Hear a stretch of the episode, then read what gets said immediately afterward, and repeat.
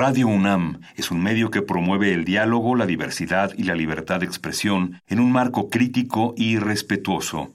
Los comentarios expresados a lo largo de su programación reflejan la opinión de quien los emite, mas no de la radiodifusora.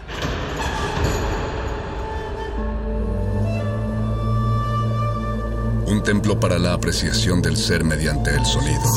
mediante el sonido. Para nosotros. El sol sale durante la noche. Nuestros gritos llevan la mesura del silencio. Y el descontento está lleno de baile y risas. A todo, incluso a nosotros, nos resistimos. La universidad Ustedes y nosotros somos la Resistencia modulada.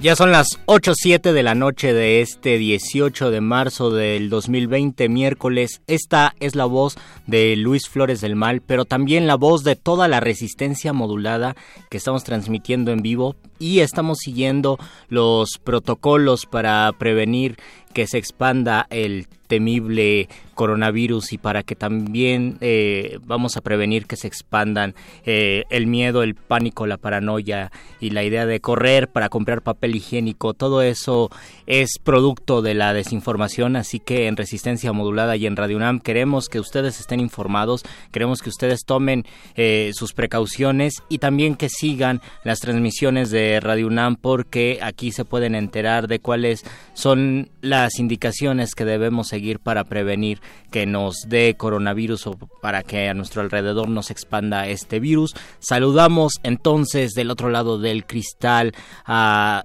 Agustín Mulia en los controles, a Oscar El Voice en la producción, está Alba Martínez en continuidad y el perro muchacho en la contestación telefónica. Está es mi voz porque, como ya, ya les dijimos, vamos a dosificar la cantidad de locutores aquí adentro para que no nos contagiemos nuestros virus y nuestros bichos. Y mientras tanto, ustedes saben que este miércoles se va a poner sabroso en resistencia modulada porque tenemos la sección favorita de todos los que no tienen dinero y que ya quieren tener dinero y que quieren sacar su proyecto adelante. Bécame mucho con el charro. Y también tenemos la sección de letras taquitos y muchas cosas más, entre ellas revelaciones. En este caso nada más voy a estar yo y luego manifiesta donde sí estará el perro muchacho y Berenice Camacho. Vamos a empezar entonces con su sección favorita del charro, Bécame mucho.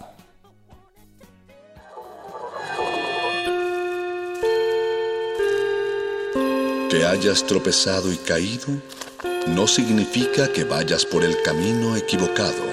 Becario Cinta Blanca. Significa que todavía no te la sabes.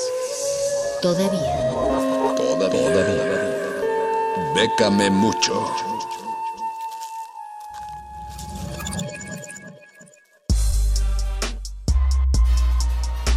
Hola, hola Charro, ¿ya estás por aquí?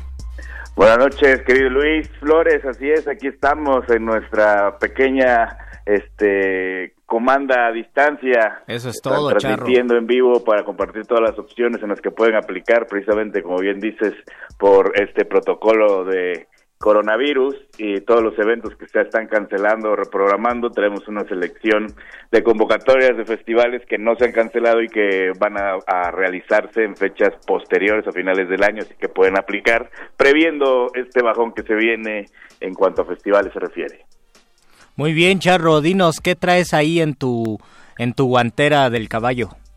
El, la primera opción que traemos esta noche es la del Festival Ida al Teatro, Circuito de Teatro en Comunidades Educativas 2020. Cierra el próximo 26 de junio, así que tienen bastante tiempo para inscribirse con calma si es que no, no tienen la documentación lista. Podrán participar creadores escénicos con ejercicio profesional de al menos tres años de experiencia comprobable en cualquiera de las modalidades que maneja la convocatoria, como son individual, compañías constituidas, grupos de trabajo y o colectivos de artes escénicas compuestas en escena dirigidas a jóvenes audiencias y adultos. El género, así como la temática, son libres. Sin embargo, no se seleccionarán trabajos que promuevan la violencia o la discriminación en cualquiera de sus formas. La duración de las puestas en escena no deberá ser menor de 45 ni mayor de 90 minutos. Se seleccionarán hasta ocho compañías que integrarán la programación del festival. Cada compañía realizará cinco funciones. Eh, se otorgará a cada una de las compañías 45 mil pesos para el desarrollo y producción de las cinco funciones. En el mismo en el mismo canal está, pero ahora en Baja California, el circuito de teatro de Baja California. Aquí cierra un poco antes, cierra el 8 de mayo. Se maneja de la misma manera todo lo que es género teatro, clown, circo. Eh, pueden participar como artes escénicas. También la duración de las obras no podrá ser menor de 45 ni mayor a 90 minutos. Sin embargo, en este caso, la dotación que dan también para cinco funciones son 50 mil pesos. En ese mismo canal también, pero ahora en Tlaxcala está el Festival Tlaxcal Teatro, Circuito de Teatro en Comunidades 2020. Esta es la que cierra más rápido, que es eh, el próximo 3 de abril. igual se maneja de la misma manera, eh, también 45 minutos mínimo, 90 minutos máximo de duración cinco funciones, aquí es donde dan menos, 40 mil pesos, y cada una evidentemente tiene que ser eh, artistas o compañías de artes escénicas de estas comunidades. repetimos, Festival Tlaxcal Teatro cierra el próximo 3 de abril, Circuito de Teatro en Baja California cierra el 8 de mayo y Festival Idal Teatro cierra el 26 de junio. Y las perlas de la noche, la, es la convocatoria que acaba de salir hoy, eh, del Sistema Nacional de Creadores del FONCA. Tiene varias categorías, tiene tres fechas de encierro diferentes. Para aquellos que no la conocen, es como un jóvenes creadores, pero al contrario, es como de ruquitos creadores, ya que la edad mínima es de 35 años cumplidos en adelante. Deben presentar un proyecto por desarrollar en un plazo de tres años, mismo que se deberá apegarse a los lineamientos de la convocatoria tienen que haber obtenido premios o distinciones nacionales o internacionales en la disciplina a la que van a postular. Las disciplinas son eh, arquitectura, coreografía, dramaturgia. Estas tres cierran el próximo 28 de abril a las 3 de la tarde. También está composición musical, dirección en medios audiovisuales. Esta cierra el próximo 29 de abril. Artes visuales y letras cierran el 30 de abril, todas a las 3 de la tarde. Aquellos proyectos que sean seleccionados, que deben inscribirse de manera individual, recibirán un monto mensual de 32 mil 173 pesos por tres años. Así que esta es la mera, mera onda. Chequenla, acaba de salir hoy, aunque no están dando mucho, mucho tiempo, poco más de un mes para la inscripción, es tiempo más que suficiente. Entonces, para aquellos que no tenían lápiz y papel a la mano, Recuerden que estas opciones ya están en las redes sociales de Resistencia Modulada, Twitter arroba R Modulada, Facebook Resistencia Modulada, así como en la fanpage de Lecharre. Eh, y acabo de abrir una para aquellos que están un poco despistados, eh, que también se llama Beca de Mucho, entonces en todas estas los pueden checar o mandar un mensaje directo a las redes de Resistencia Modulada preguntando por las opciones que mencionamos esta noche por mí y con mucho gusto les pasamos el dato. Pero mientras tanto los dejo con una canción de Phoebe Bridgers, Garden Song, para que se nos pase el susto de esta contingencia, de esta cuarentena obligada. Y nos escuchamos la próxima semana con más opciones en donde puedan aplicar mexicanos, porque la beca es de quien la trabaja. Un abrazote, Charro, en donde quiera que estés. Chidei.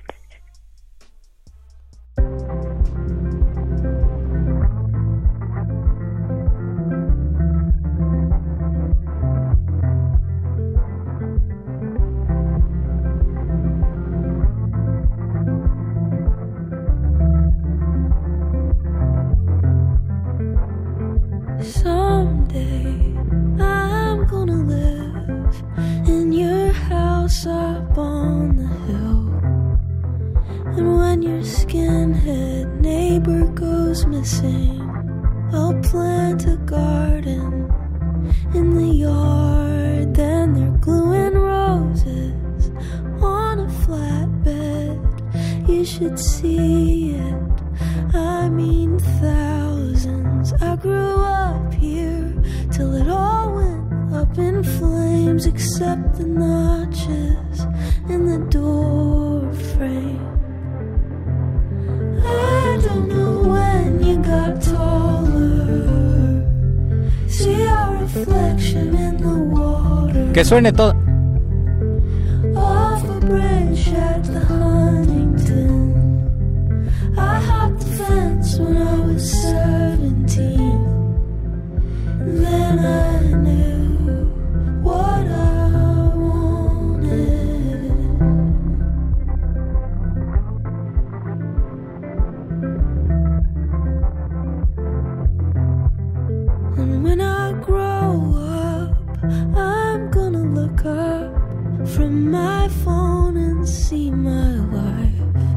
it's gonna be just like my recurring dream. I'm at the movies. I don't remember what I'm seeing. The screen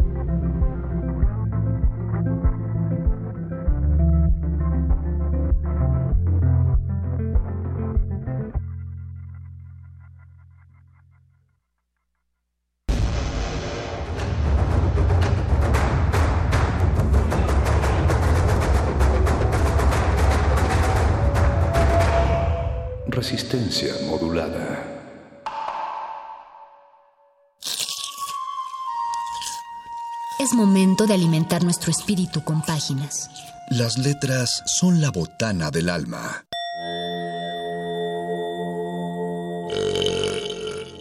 Recuerda la máxima. Los libros son como los tacos. Aún los malos son buenos. Muerde lenguas.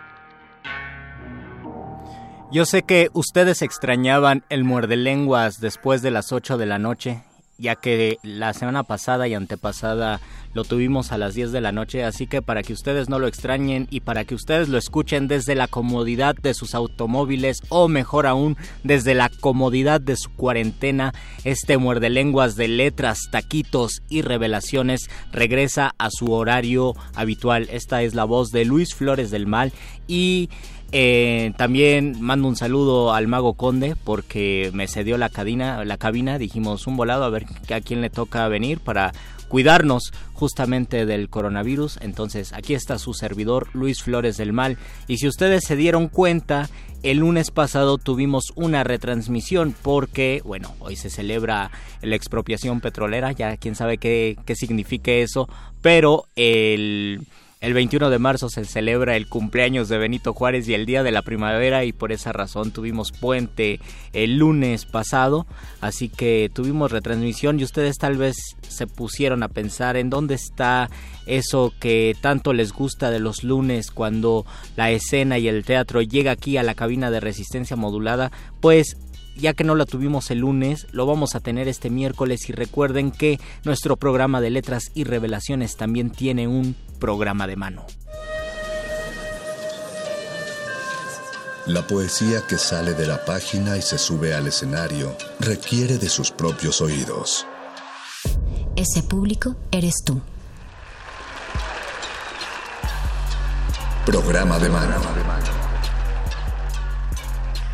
Tenemos en este momento en vía telefónica a Oscar Tapia, director y autor de El empresario de Mozart, una obra de la que nos va a hablar. Oscar, bienvenido. Esta es la voz de Luis Flores. ¿Cómo estás? Hola, ¿qué tal? Muy buenas noches, Luis. Es un placer estar con ustedes y es un placer poder invitarlos a ver El empresario estatal de Mozart, que se está presentando en el Teatro Benito Juárez sábados y domingos. Bueno, el próximo sábado y el próximo domingo a las 13 horas. Sábado y domingo a las 13 horas, El empresario de Mozart. ¿De qué va esta obra?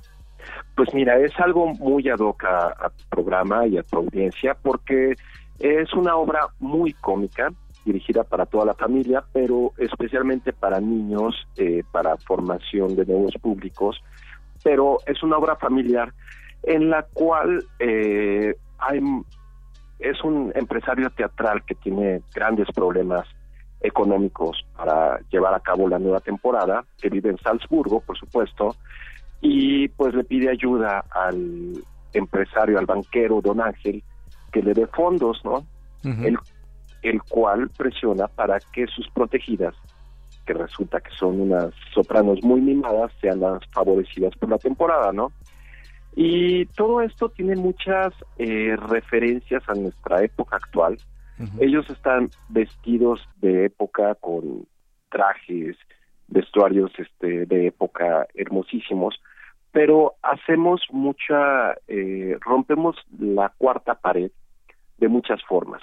Primero hacemos participar a los niños y a la audiencia y por otro lado hacemos muchas referencias a lo que se vive actualmente, ¿no?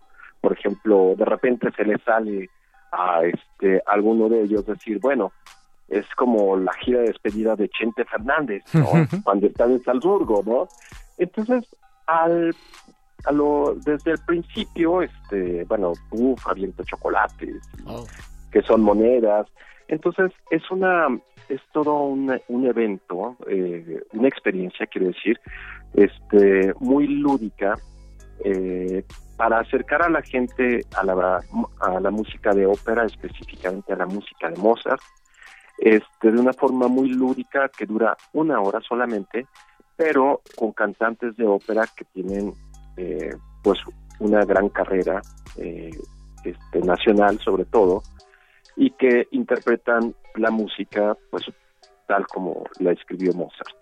Es decir, en escena nos vamos a encontrar con cantantes en vivo que van a presentar eh, obras de Mozart, pero además hay una propuesta teatral, ¿no?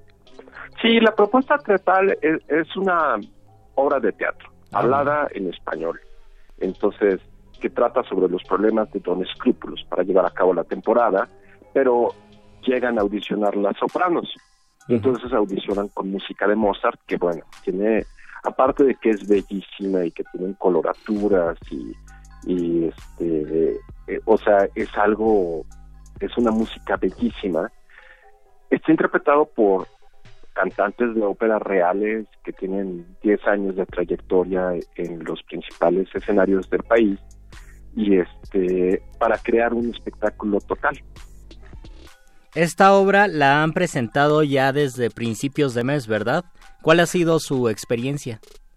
Pues mira, es una hemos hecho unas mm, pues unos unas mejoras, digamos, hemos hecho que desde el minuto cero la eh, los intérpretes estén interactuando con el público para que poco a poco se vayan metiendo dentro de la trama. Y ha dado muchísimo resultado. Personas que, que de casualidad me tocó ver personas que vieron, ah, está el cartel y pues pásenle, es, es más, les ofrezco el 50%. Oh, Y este y salieron, bueno, maravillados, o sea, no tenían ni la menor idea de, de lo que, de por dónde iba, nada más les llamó la atención el cartel. Y este y pues ganamos a toda una familia este, a este bonito género que es la ópera. Es decir, se trata de una oportunidad para acercarse a la ópera sin este anquilosamiento o protocolos de solemnidad con la que muchos tenemos el prejuicio, ¿no? De, de la ópera, que solamente cierto sector lo puede entender, lo puede disfrutar. Aquí es la posibilidad de adentrarnos y de conocerlo desde una parte lúdica, me imagino.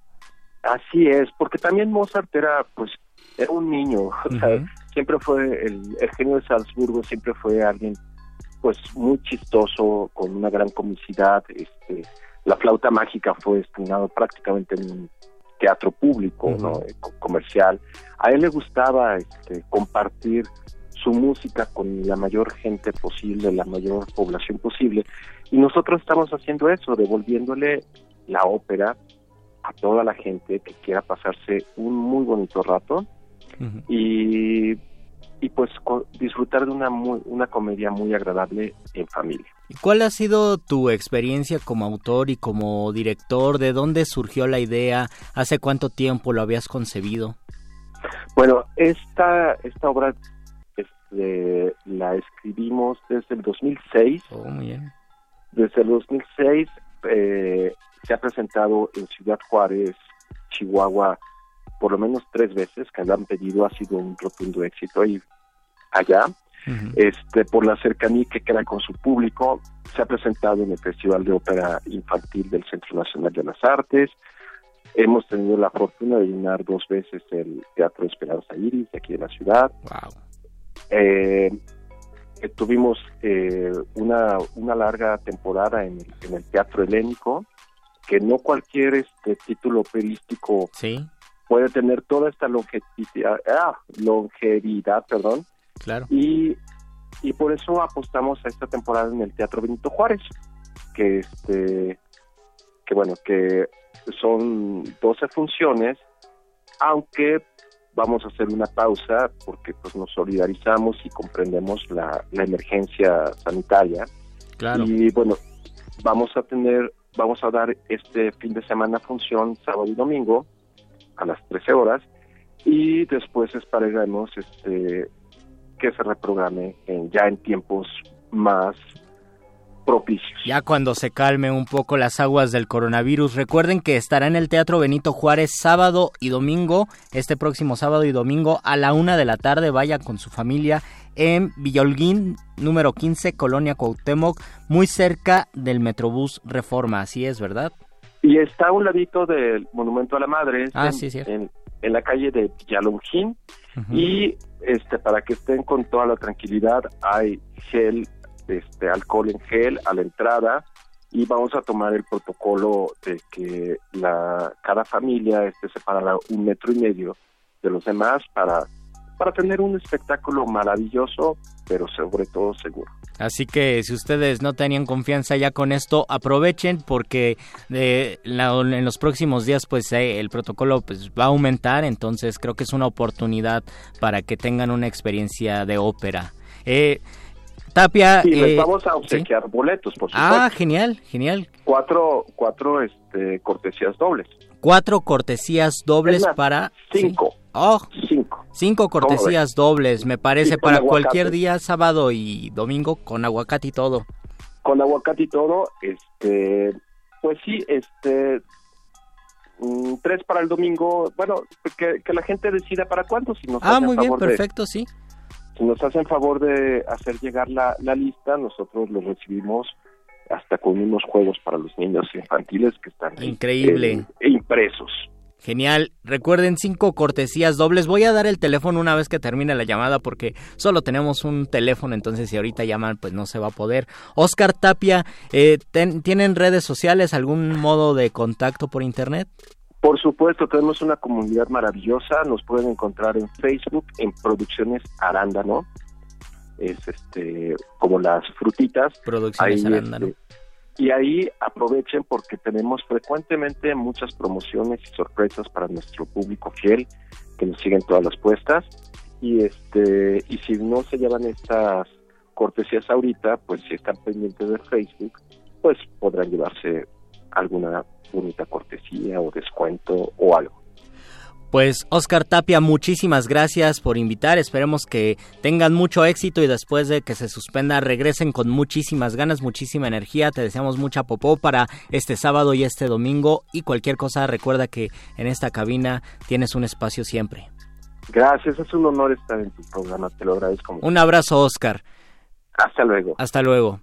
Ahora sí, comuníquense por favor, son cinco pases dobles Comuníquense por favor al 55 23 54 12 55 23 54 12 y ustedes elijan si el sábado o el domingo, el próximo sábado o el próximo domingo. Son cinco cortesías dobles, así que vamos a recibir cinco llamados. Eh, no se alerten tanto, existe protocolos de seguridad para que se prevenga la expansión del coronavirus. Pueden disfrutar todavía una sesión de ópera y una muy buena propuesta teatral para este sábado o este domingo. Comuníquense por favor aquí a cabina. Y mientras tanto, vamos a hacer una pausita musical y regresamos a este muerde lenguas de letras, taquitos y revelaciones. Muerde lenguas. Guas, guas, guas, guas. Ai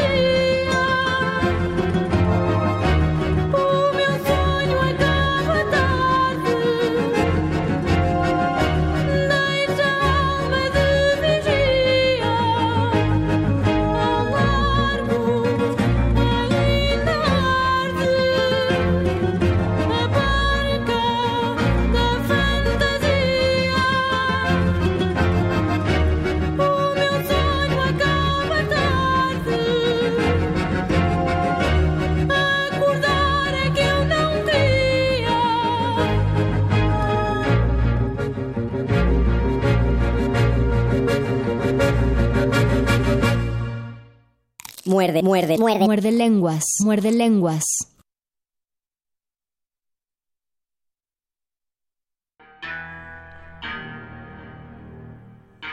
Escuchamos a Madre Deus, El Pastor, esa canción me gusta y hace como un mes la volví a escuchar. Ustedes seguramente deben tener eh, varias canciones, hagan este ejercicio de memoria. Esas canciones que les gustaron mucho en determinada edad, que le escuchaban todos los días, eh, a todas horas, y si son chavorrucos, pues las escuchaban en sus Dixman o Walkman, si son aún más chavorrucos, y que no dejaban de cantarlas y, decirlas, eh, reproducirlas, y que en un momento, quién sabe por qué, se despidieron de esa canción y pasó un año, dos años, tres años, diez años y nunca más la volvieron a escuchar porque tuvieron otras, otros intereses, tuvieron otros gustos musicales. Eh, ¿Cuál es esa canción que ustedes escucharon que para ustedes fue toda una revelación, eh, toda una posibilidad de escuchar música, eh, de encontrar un artista y después lo dejaron de escuchar? Díganme. Para mí fue Madre Deus. Yo escuchaba mucho a Madre Deus en la adolescencia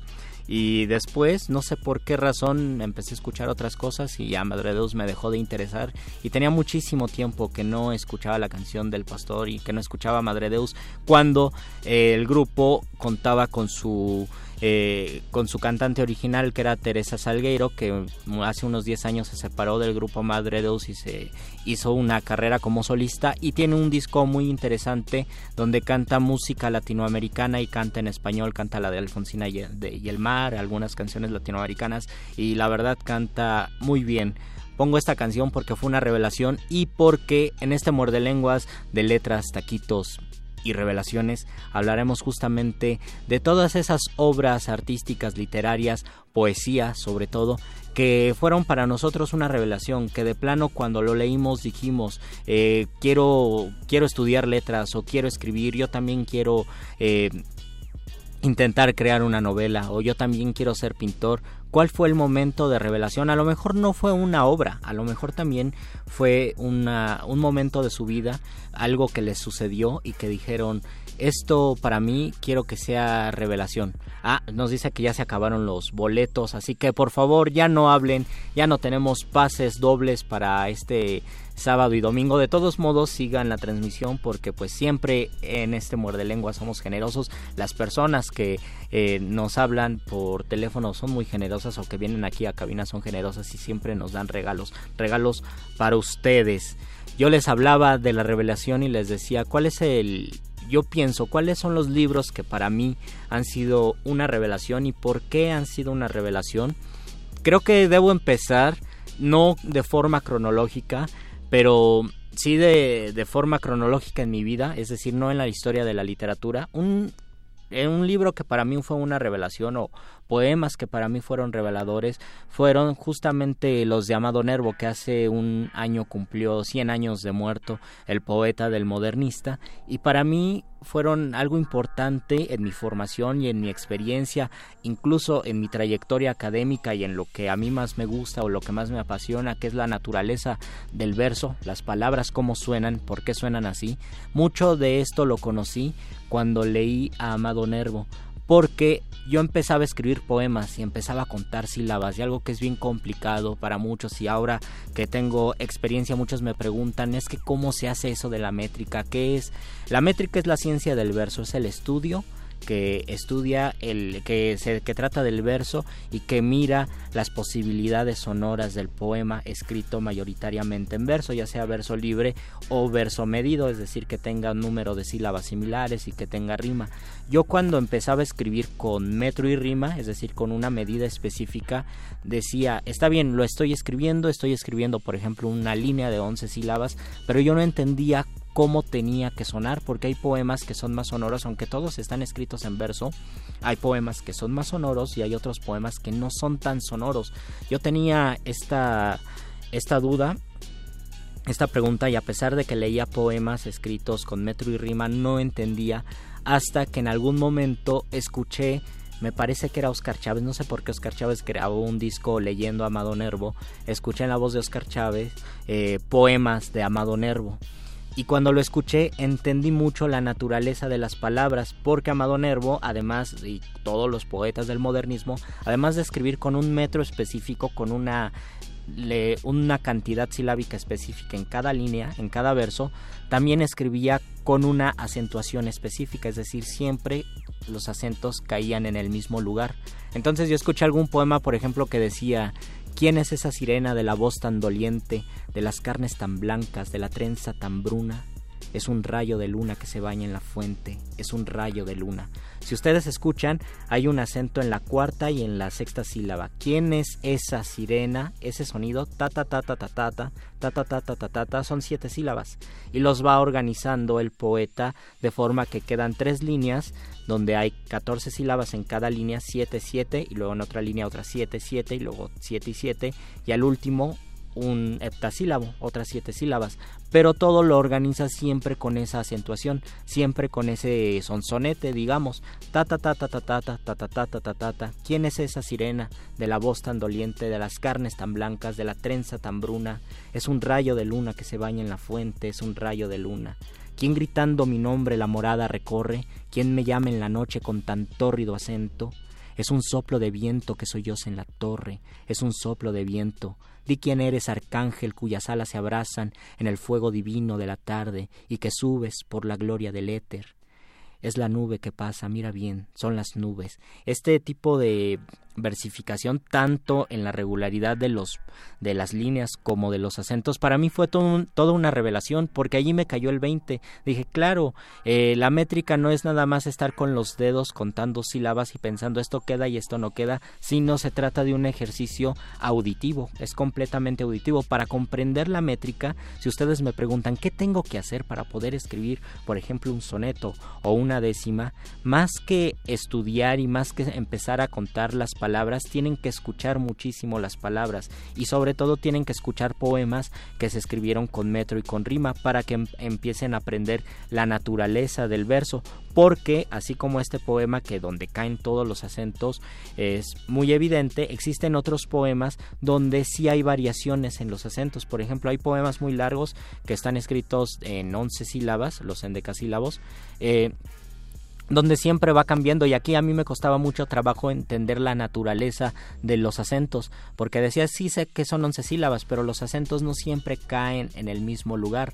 Por ejemplo, un poema de Garcilaso dice en tanto que de rosa y de azucena se muestra la color en vuestro gesto, y que vuestro mirar ardiente honesto con clara luz la tempestad serena, y en tanto que el cabello que en la vena del oro se escogió con vuelo presto, por el hermoso cuello blanco enhiesto, el viento mueve, esparce y desordena, coged de vuestra alegre primavera el dulce fruto antes que el tiempo airado cubra de nieve la hermosa cumbre, marchitará la rosa el viento helado, todo lo mudará la edad ligera, por no hacer mudanza en su costumbre. Este poema habla sobre la brevedad de la vida y mientras nosotros, ustedes tal vez sean jóvenes, tienen que disfrutar, no se tienen que, eh, no tienen que entrar en pánico, ir a comprar papel de baño porque uno no tiene la vida comprada, tenemos que disfrutar la juventud porque es muy rápida y es muy breve y el tiempo pasa volando, entonces este poema habla de eso, habla de disfrutar de la vida pero si ustedes lo escuchan es un soneto y tiene rima, tiene metro, todos los versos son once sílabas, nada más que cambia la acentuación, a veces suena en tanto que de rosa y de azucena se muestra la color en vuestro gesto, es decir, ta ta ta ta ta ta ta ta ta ta ta hay un sonsonete allí donde una sílaba no queda acentuada y la otra sí queda acentuada una no y otra sí una no y otra sí ta ta ta ta ta ta ta ta ta ta en tanto que de rosa y de azucena pero hay otros versos donde no queda este sonsonete por ejemplo el tercero y que vuestro mirar ardiente honesto y que vuestro mirar ahí hay un desplazamiento sonoro este tipo de particularidades del metro solamente se pueden comprender cuando uno esté interesado uh, para escribir poesía, solamente se puede comprender cuando tenemos eh, una lectura y sobre todo cuando tenemos eh, una sensación y un deseo de silabear y de sentir las palabras. De otra manera, no podemos comprender eh, la naturaleza del verso y la métrica. Por más que estudiemos y por más que tengamos libros de métrica, no vamos a comprender sobre esto. Y si, y si ustedes también me preguntan, ¿qué libro de métrica me recomiendas para poder escribir poemas? Yo les recomiendo que lean a Garcilaso o que lean a que lean a a Neruda o que, o que lean a Amado Nervo, a Rubén Darío, y esos son los verdaderos maestros de la métrica. Vamos a escuchar otra rolita y regresamos porque les quiero hablar de un libro que para mí fue toda una revelación, de un poema que para mí fue toda una revelación. Esto es Muerde Lenguas, Letras, Taquitos y Revelaciones. Muerde lenguas. Muerde lenguas. Muerde lenguas. Muerde lenguas. Muerde lenguas.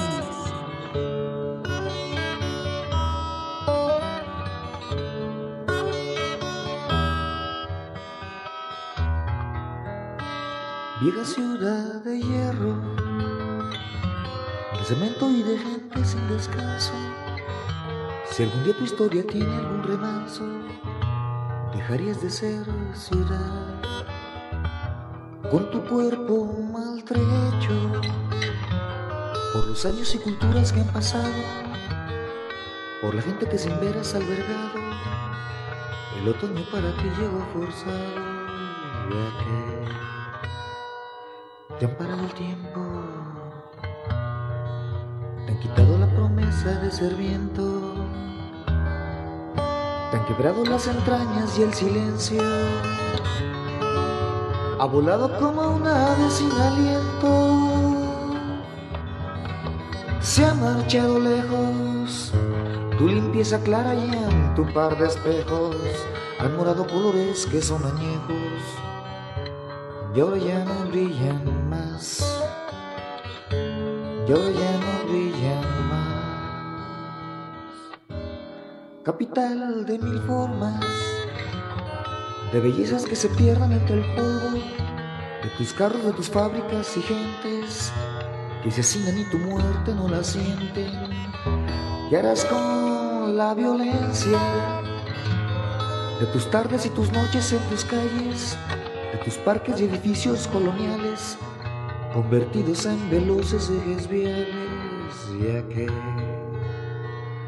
te han parado el tiempo, te han quitado la promesa de ser han quebrado las entrañas y el silencio, ha volado como una ave sin aliento. Se ha marchado lejos, tu sonrisa clara y en tus azulejos. Han morado colores que son añejos. Y ahora ya no brillan más, y ahora no, no brillan Vieja ciudad de hierro, de cemento y de gente sin descanso, si algún día tu historia tiene algún remanso, dejarías de ser ciudad.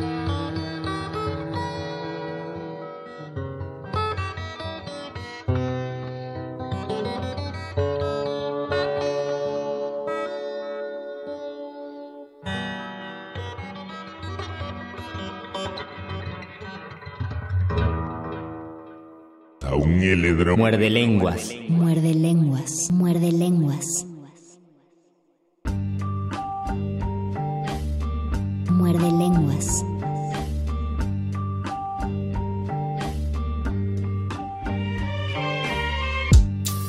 Uno de los uno de los cantantes que más me gusta es Rodrigo González y por eso pusimos la canción eh, Vieja Ciudad de Hierro. Y uno de los poetas que para mí es una revelación y me parece que para todos los que lo leen es una revelación es San Juan de la Cruz. De esto estamos hablando en este muerde lenguas de letras, taquitos y revelaciones. Y tenemos ya muchos comentarios. Val, Val Morvan me dice: Hola, ¿de qué es el tema de revelaciones? El Mago Conde nos escucha y nos sintoniza desde el Muerde TV. Gracias, Mago Conde. Eh, nos dice Val. Bali Morvan, perdón. En mi caso fue el Mago de Osa. Es decir, yo les pregunté qué, qué música escuchaban muchísimo hace unos 10 años y ahora no escuchan para nada El Mago de Oz. Inés Alicia, saludos, muy buen tema, la revelación. Gracias Inés.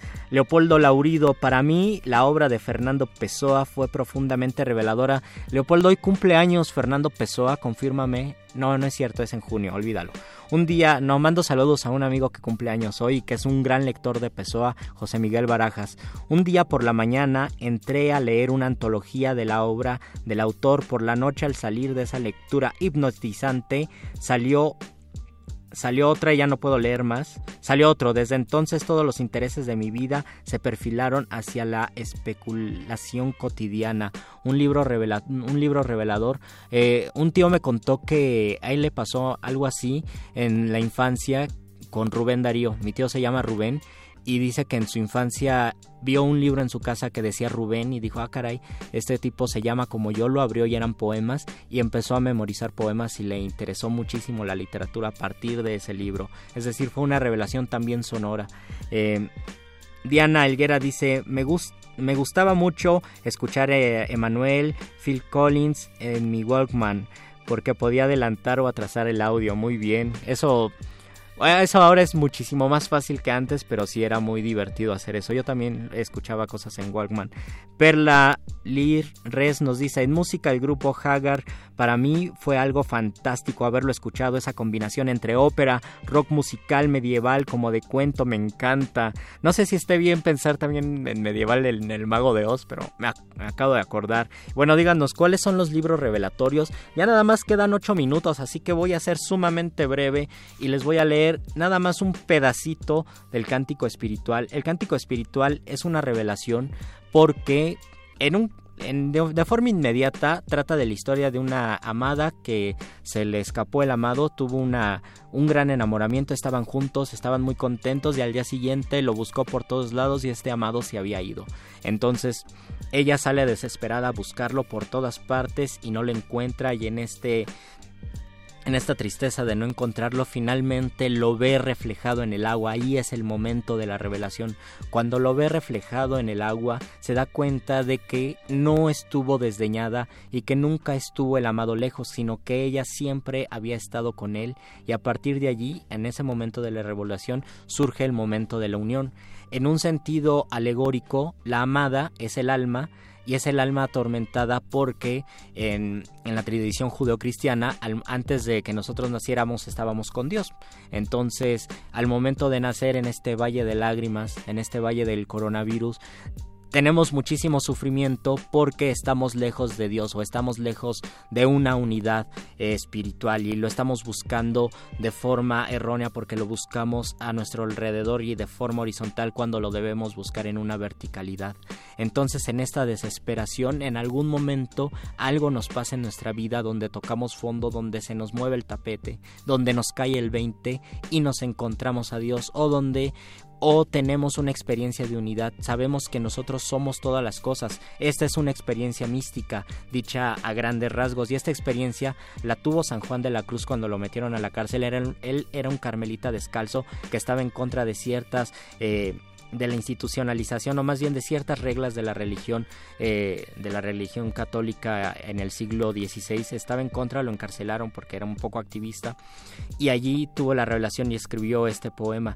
Pero este tipo de revelaciones o este tipo de experiencia mística la revelación vista como una experiencia mística también la tuvo por ejemplo Walt Whitman y todo lo que escribe es un es un himno a la unión y es un himno a decir yo soy parte del entorno y el entorno es parte de mí que es más o menos la, la idea de yo soy parte de Dios y Dios es parte de mí. Una gota de agua independiente cuando regresa al mar se vuelve todo el mar y el todo el mar se vuelve esa misma gota y por lo tanto hay una unión. Este ejercicio de buscar desesperadamente, de perderse en el valle del coronavirus y luego encontrar un momento donde, donde está Dios frente a ti y finalmente unirte con Él, los místicos lo veían en tres términos. Decían que había una vía purificativa, que es cuando uno sale a recorrer el mundo para encontrar a Dios y hace muchísimas cosas y comete muchísimos errores porque no encuentra paz en su interior. Después hay una vía iluminativa, que es cuando Dios se les presenta. Y por último hay una vía unitiva, que es cuando finalmente eh, el amado y la amada están juntos. Entonces les voy a leer un pedacito. El principio es entonces la mujer que va a buscar, el alma que va a buscar al amado. Solo les voy a leer tres, tres estrofas porque ya me están corriendo de esta cabina. Eh, dice así. ¿A dónde te escondiste, amado, y me dejaste con gemido? Como el siervo huiste, habiéndome herido, salí tras ti clamando y ya era sido. Pastores los que fuerdes allá por las majadas al otero, si por ventura vierdes aquel que yo más quiero, decirle que adolezco, peno y muero. Buscando mis amores, iré por esos montes y riberas, ni cogeré las flores, ni temeré las fieras, y pasaré los fuertes y fronteras. Nada más voy a leer esto. El último, ni cogeré las flores, ni temeré las fieras. Estoy tan desesperada que voy a buscar a mi amado. Y si ustedes recuerdan la canción de Joan Sebastián, es una recreación de esto, cuando dice, cruzaré los ríos, los montes, los valles por irte a buscar es San Juan de la Cruz que le dictó esos versos. Bueno, no da tiempo para leerles el poema, es una pena, es una desgracia. Se lee durante una larga noche, son muchos, es un poema muy largo, pero de verdad es un poema completamente revelador.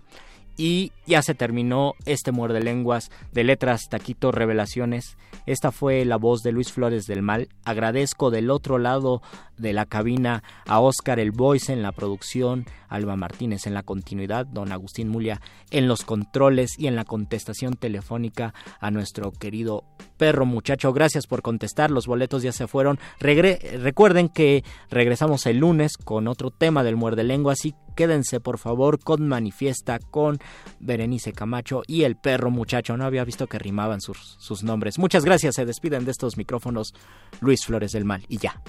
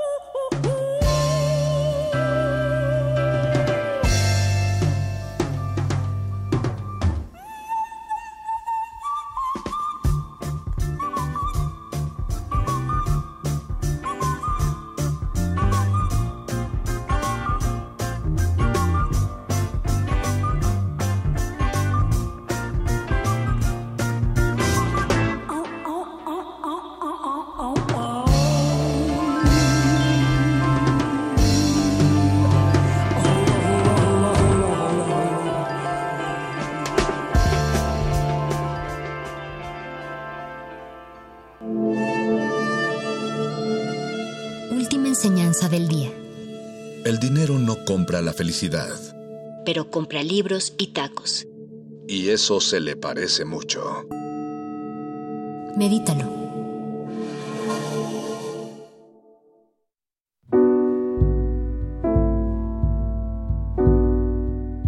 Timani nasisina pasciane rigitte. Tingengerui di janeria virili di 96.1 de FM como si sus ojos. Das Tor mit dem gotischen Der Mühlbach rauscht. Comunícate con nosotros. Correo de voz 5623-3281. Correo electrónico radio arroba unam. Punto MX. Escuchas. The varied carols I hear. X -E -U -N, Radio UNAM. Très bien puisque mes parents, Experiencia sonora. et mon père, sont philosophes.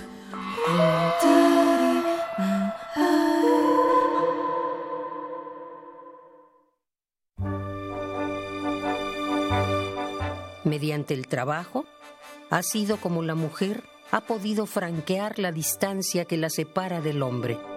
Non,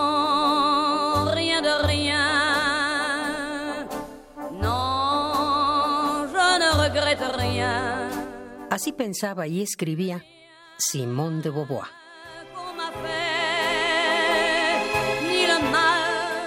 Radio UNAM, experiencia sonora. Dije, total, voy a policía. Le saca uno la verdad a las personas, como sea, de guacanazos, a meterles la macana eléctrica. Éramos los halcones. Creí que era un bebedor social y que podía dejar de beber cuando yo quisiera, ¿no? Y no fue así. Perder familia, perder trabajo, tocar un fondo de sufrimiento muy cabrón, de esos delirios visuales, ver cómo me comía las arañas, los alacranes. En el mundo de las drogas no hay final feliz. Estrategia Nacional para la Prevención de las Adicciones.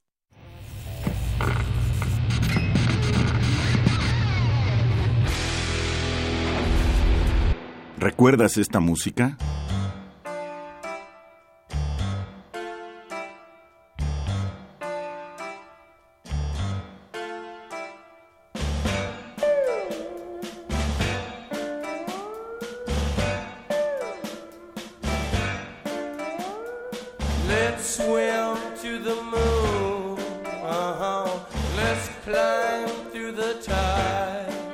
Moonlight Drive, The Doors, 1967.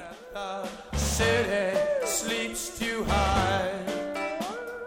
La imaginación al poder cuando el rock dominaba el mundo. Todos los viernes a las 18.45 horas por esta estación. 96.1 de FM. Radio UNAM, Experiencia Sonora. Moonlight drive. COVID-19. Sigamos informados. Doctor Alejandro Macías, infectólogo. Nadie debe tomar a la ligera la enfermedad por el nuevo coronavirus. Puede ser una enfermedad grave. Se esparce por secreciones respiratorias, pero también por contacto directo. Si tocas una superficie, allí puede estar el virus. No hay que llevarse las manos a las partes húmedas de la cara, ojos, nariz o boca. Los síntomas se parecen bastante a los de la influenza, básicamente fiebre, tos, van a ser muy difíciles de distinguir, pero cuando está una pandemia intensa, podremos saber que muy probablemente eso se trata más bien de coronavirus. Hay mucho que hacer por la prevención, higienizar nuestras manos frecuentemente. Eh, ya las autoridades nos tendrán que decir en qué momento tengamos que hacer acciones de distanciamiento social, no hay que hacerlo antes de tiempo. Las autoridades nos van a estar dando la información más veraz posible. No hay que salir a hacer compras de pánico. Los cubrebocas o las mascarillas convencionales de las farmacias no te van a ayudar. Esas son para etiquetar a los enfermos. Los cubrebocas de alta eficiencia, como los que se ocupan en los hospitales, tampoco funcionan para las personas en la comunidad, funcionan exclusivamente en los hospitales. Tampoco hay que pretender que eso te va a servir. Te va a servir estar en buenas condiciones físicas, porque esta enfermedad va a tratar mejor a quien se encuentra físicamente mejor. Pero hay buenas noticias también en que la mayoría de las personas no van a tener una enfermedad grave, es lo que se conoce como el 80-15-5. 80% o no van a enfermar gravemente o van a tener un cuadro completamente asintomático que muy probablemente no los va a llevar ni a ver a los doctores. El 15% sin embargo van a tener un cuadro más intenso, parecido a la influenza. Ese 15% tampoco se van a enfermar de gravedad. Lo que es más preocupante es el otro 5%, que es una proporción baja, que van a necesitar un tratamiento intensivo en los hospitales. Para que eso no ocurra hay que actuar en la prevención e insisto, al final informarnos adecuadamente, no esparcir información falsa y esperar a que las autoridades nos estén dando información de cómo está la actividad para conocer de eventuales acciones de distanciamiento social que nos tengan que indicar. Doctor Alejandro Macías, infectólogo. Información proporcionada por el Programa Universitario de Investigación en Salud, PUIS UNAM. COVID-19. Ante la pandemia, sigamos informados. Radio UNAM. Experiencia sonora.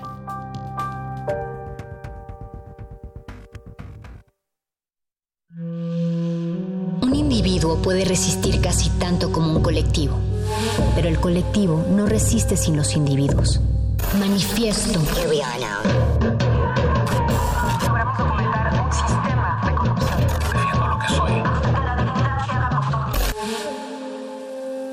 No hay sonidos distintos, solo separados.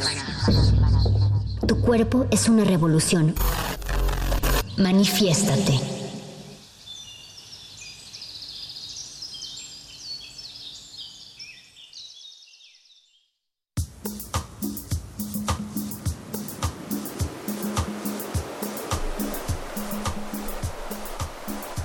La resistencia modulada continúa, continúa en esta noche de miércoles.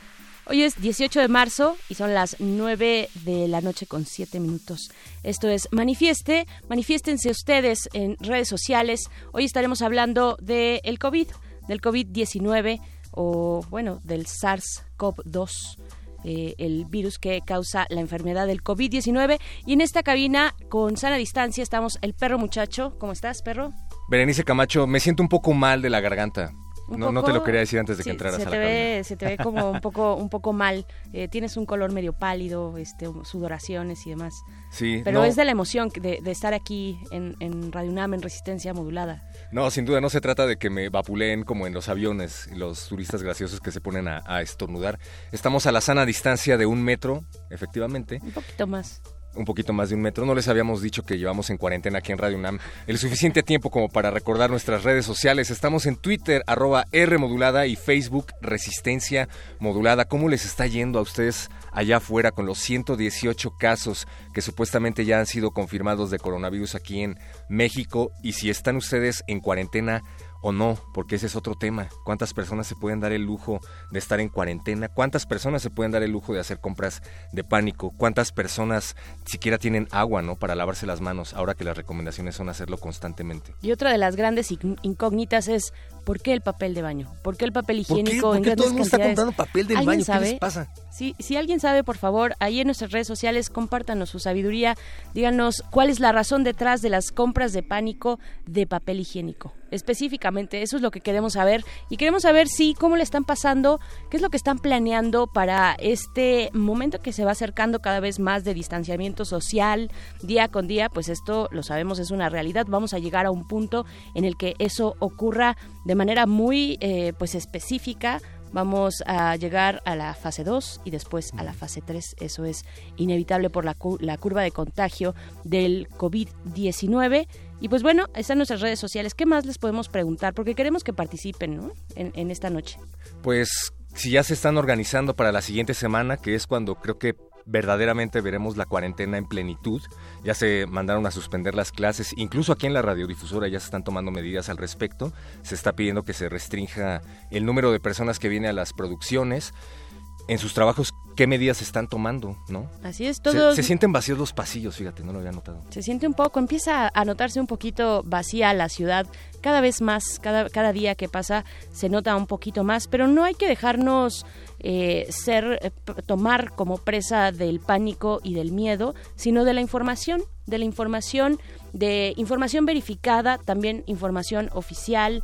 Eh, hay que seguir las recomendaciones, de verdad que hay que cuidarnos entre todos, entre todas, entre todes, eh, pues para salir adelante en esta, en este momento complicado. Y lo dices bien, pero vamos a tener yo creo que hay que fijarnos eh, especialmente en las en la población, en los grupos de la población que van a eh, padecer más, ¿no? Este momento, aquellos que viven al día, que tienen algún negocio eh, que, que, les da pues el sustento cotidiano, pero que es eso día con día, que no tienen posibilidades de retirarse, en fin, ¿qué es lo que va a hacer el gobierno con todo esto? Es, es interesante. Comprar amuletos.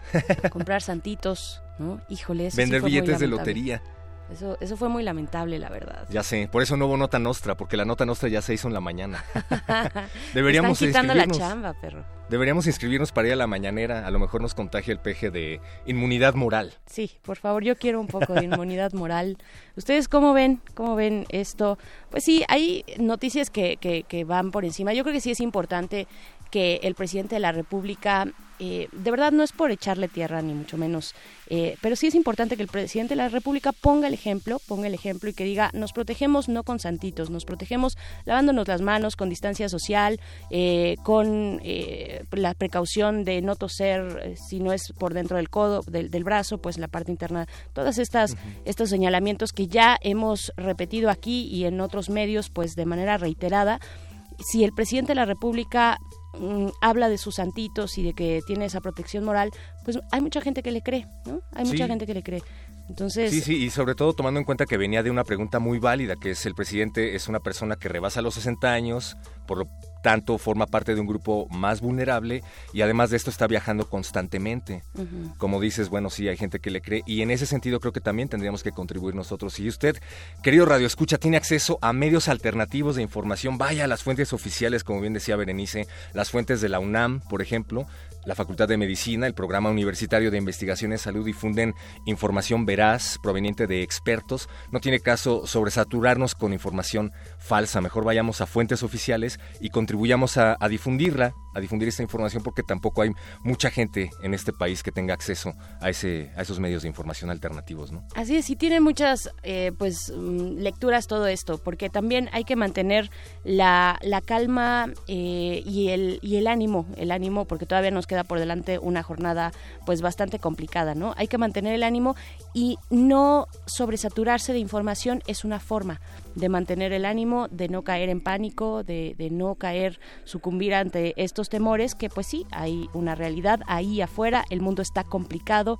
eh, para nuestro país también, pero hay que elegir las fuentes de información que vamos a tener, los momentos al día en los que nos podemos informar también para no estar constantemente expuestos. Si ya sabemos cuáles son las recomendaciones, pues hay que seguir también, por ejemplo, esta conferencia de información que se da todos los días a las 7 de la, de la tarde. La mañanera. La, la, la, la tardeada. Ah, la tardeada. ¿no? Porque es a las 7 de la tarde donde salen las autoridades de salud y, y pues nos dicen cómo va esta situación. Hoy, por ejemplo, uno de los temas o el tema que abordó esta conferencia fue precisamente el de la salud mental ante un ante el, escenario que estamos viviendo, ¿no? Y una de las recomendaciones es no saturarse de información, elegir ciertos momentos del día para informarse y no estar sobreexpuesto a tanta información y peor aún desinformación o noticias falsas. Por lo pronto quédense a lo largo de esta hora aquí en Radio UNAM 96.1 de FM porque vamos a platicar hablando de información veraz y proveniente de expertos con el doctor Mauricio Rodríguez. Él es vocero de la Comisión Universitaria para la Atención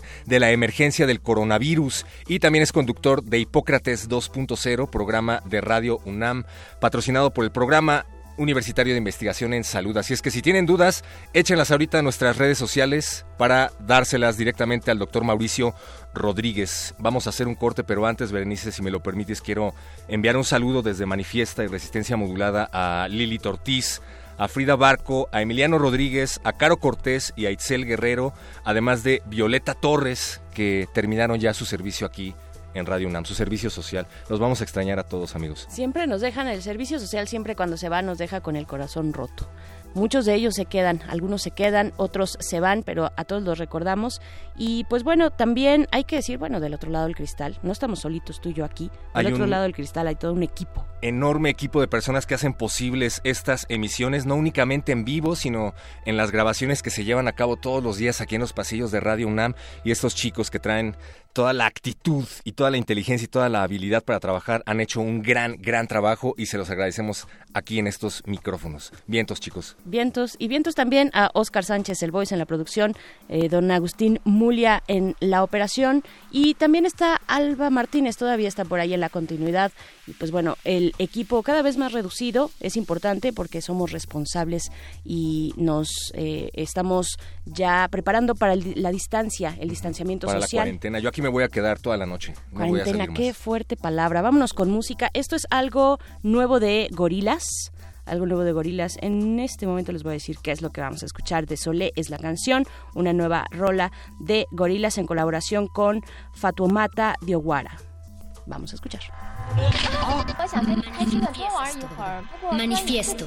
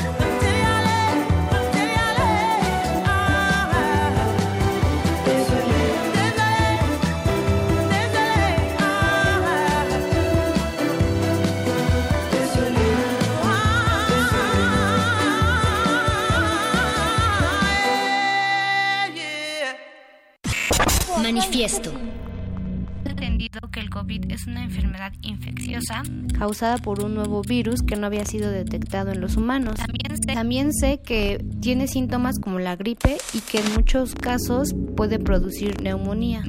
Yo pensé que era nueva, pero no, ya era vieja. vieja, vieja. Las últimas noticias que he escuchado sobre el COVID en México es que nos recomiendan eh, aislarnos, evitar las compras de pánico que algunos países han cerrado sus fronteras o cancelado vuelos para evitar eh, la propagación. También sé que el COVID es una enfermedad infecciosa. Para que ya no nos contagiemos debemos cuidarnos mucho, Pues, lavarnos mucho las manos.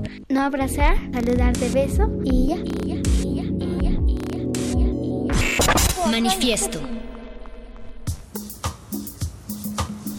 Estamos hablando para variar del COVID-19, anteriormente llamado en redes sociales coronavirus de Wuhan.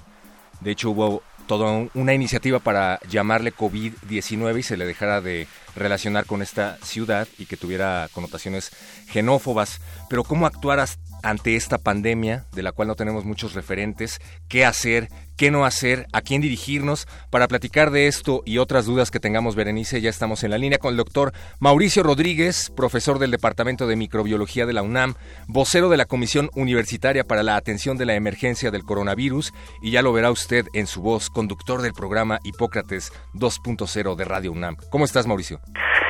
¿Qué onda, Héctor? ¿Cómo están? Buenas noches, Berenice. ¿Qué ¿Cómo tal? les va? Aquí en cuarentena. Estamos en cuarentena en cabina. Exacto. Bueno, va, a haber aquí que, va a haber que hacer puras transmisiones remotas, yo creo. Sí, en eso estamos ya. Tú, eh, tú lo sabes bien, eh, doctor Mauricio, pues las, en las cabinas hay de todo, yo creo, ¿no? En las Sí, oigan, cabinas de esos radio. micros, ¿eh? Ya. Sí, sí, la verdad es que sí, pero bueno, estamos resistiendo aquí en la resistencia modulada y te agradecemos mucho que vengas esta noche, que te des este tiempo también, porque sabemos que están eh, junto con tus colegas, pues están eh, ocupados, pero es parte también de dar la información, de difundir información verificada, información de especialistas, ¿no? Sí, ha sido, ha sido un ejercicio muy, yo creo que muy importante, ¿eh? además de interesante, eh, esta iniciativa de hacer la comisión de la UNAM para la atención de la emergencia y, al mismo tiempo tener eh, pues cuatro o cinco personas que estamos, en serio, ¿eh?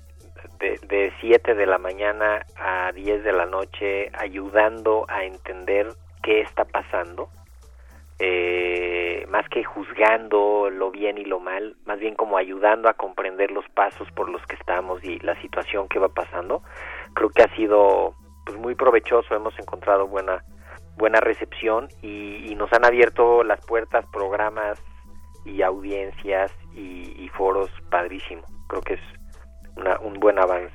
Sin duda. Sí, la verdad es que los hemos visto a ti y a tus colegas, eh, al doctor Samuel Ponce de León. Exacto. ¿no? Vaya, hay, hay varios varios nombres, no quiero olvidarlos, mejor no los... Y Jorge Baruch de la Clínica Jorge Baruch, por supuesto.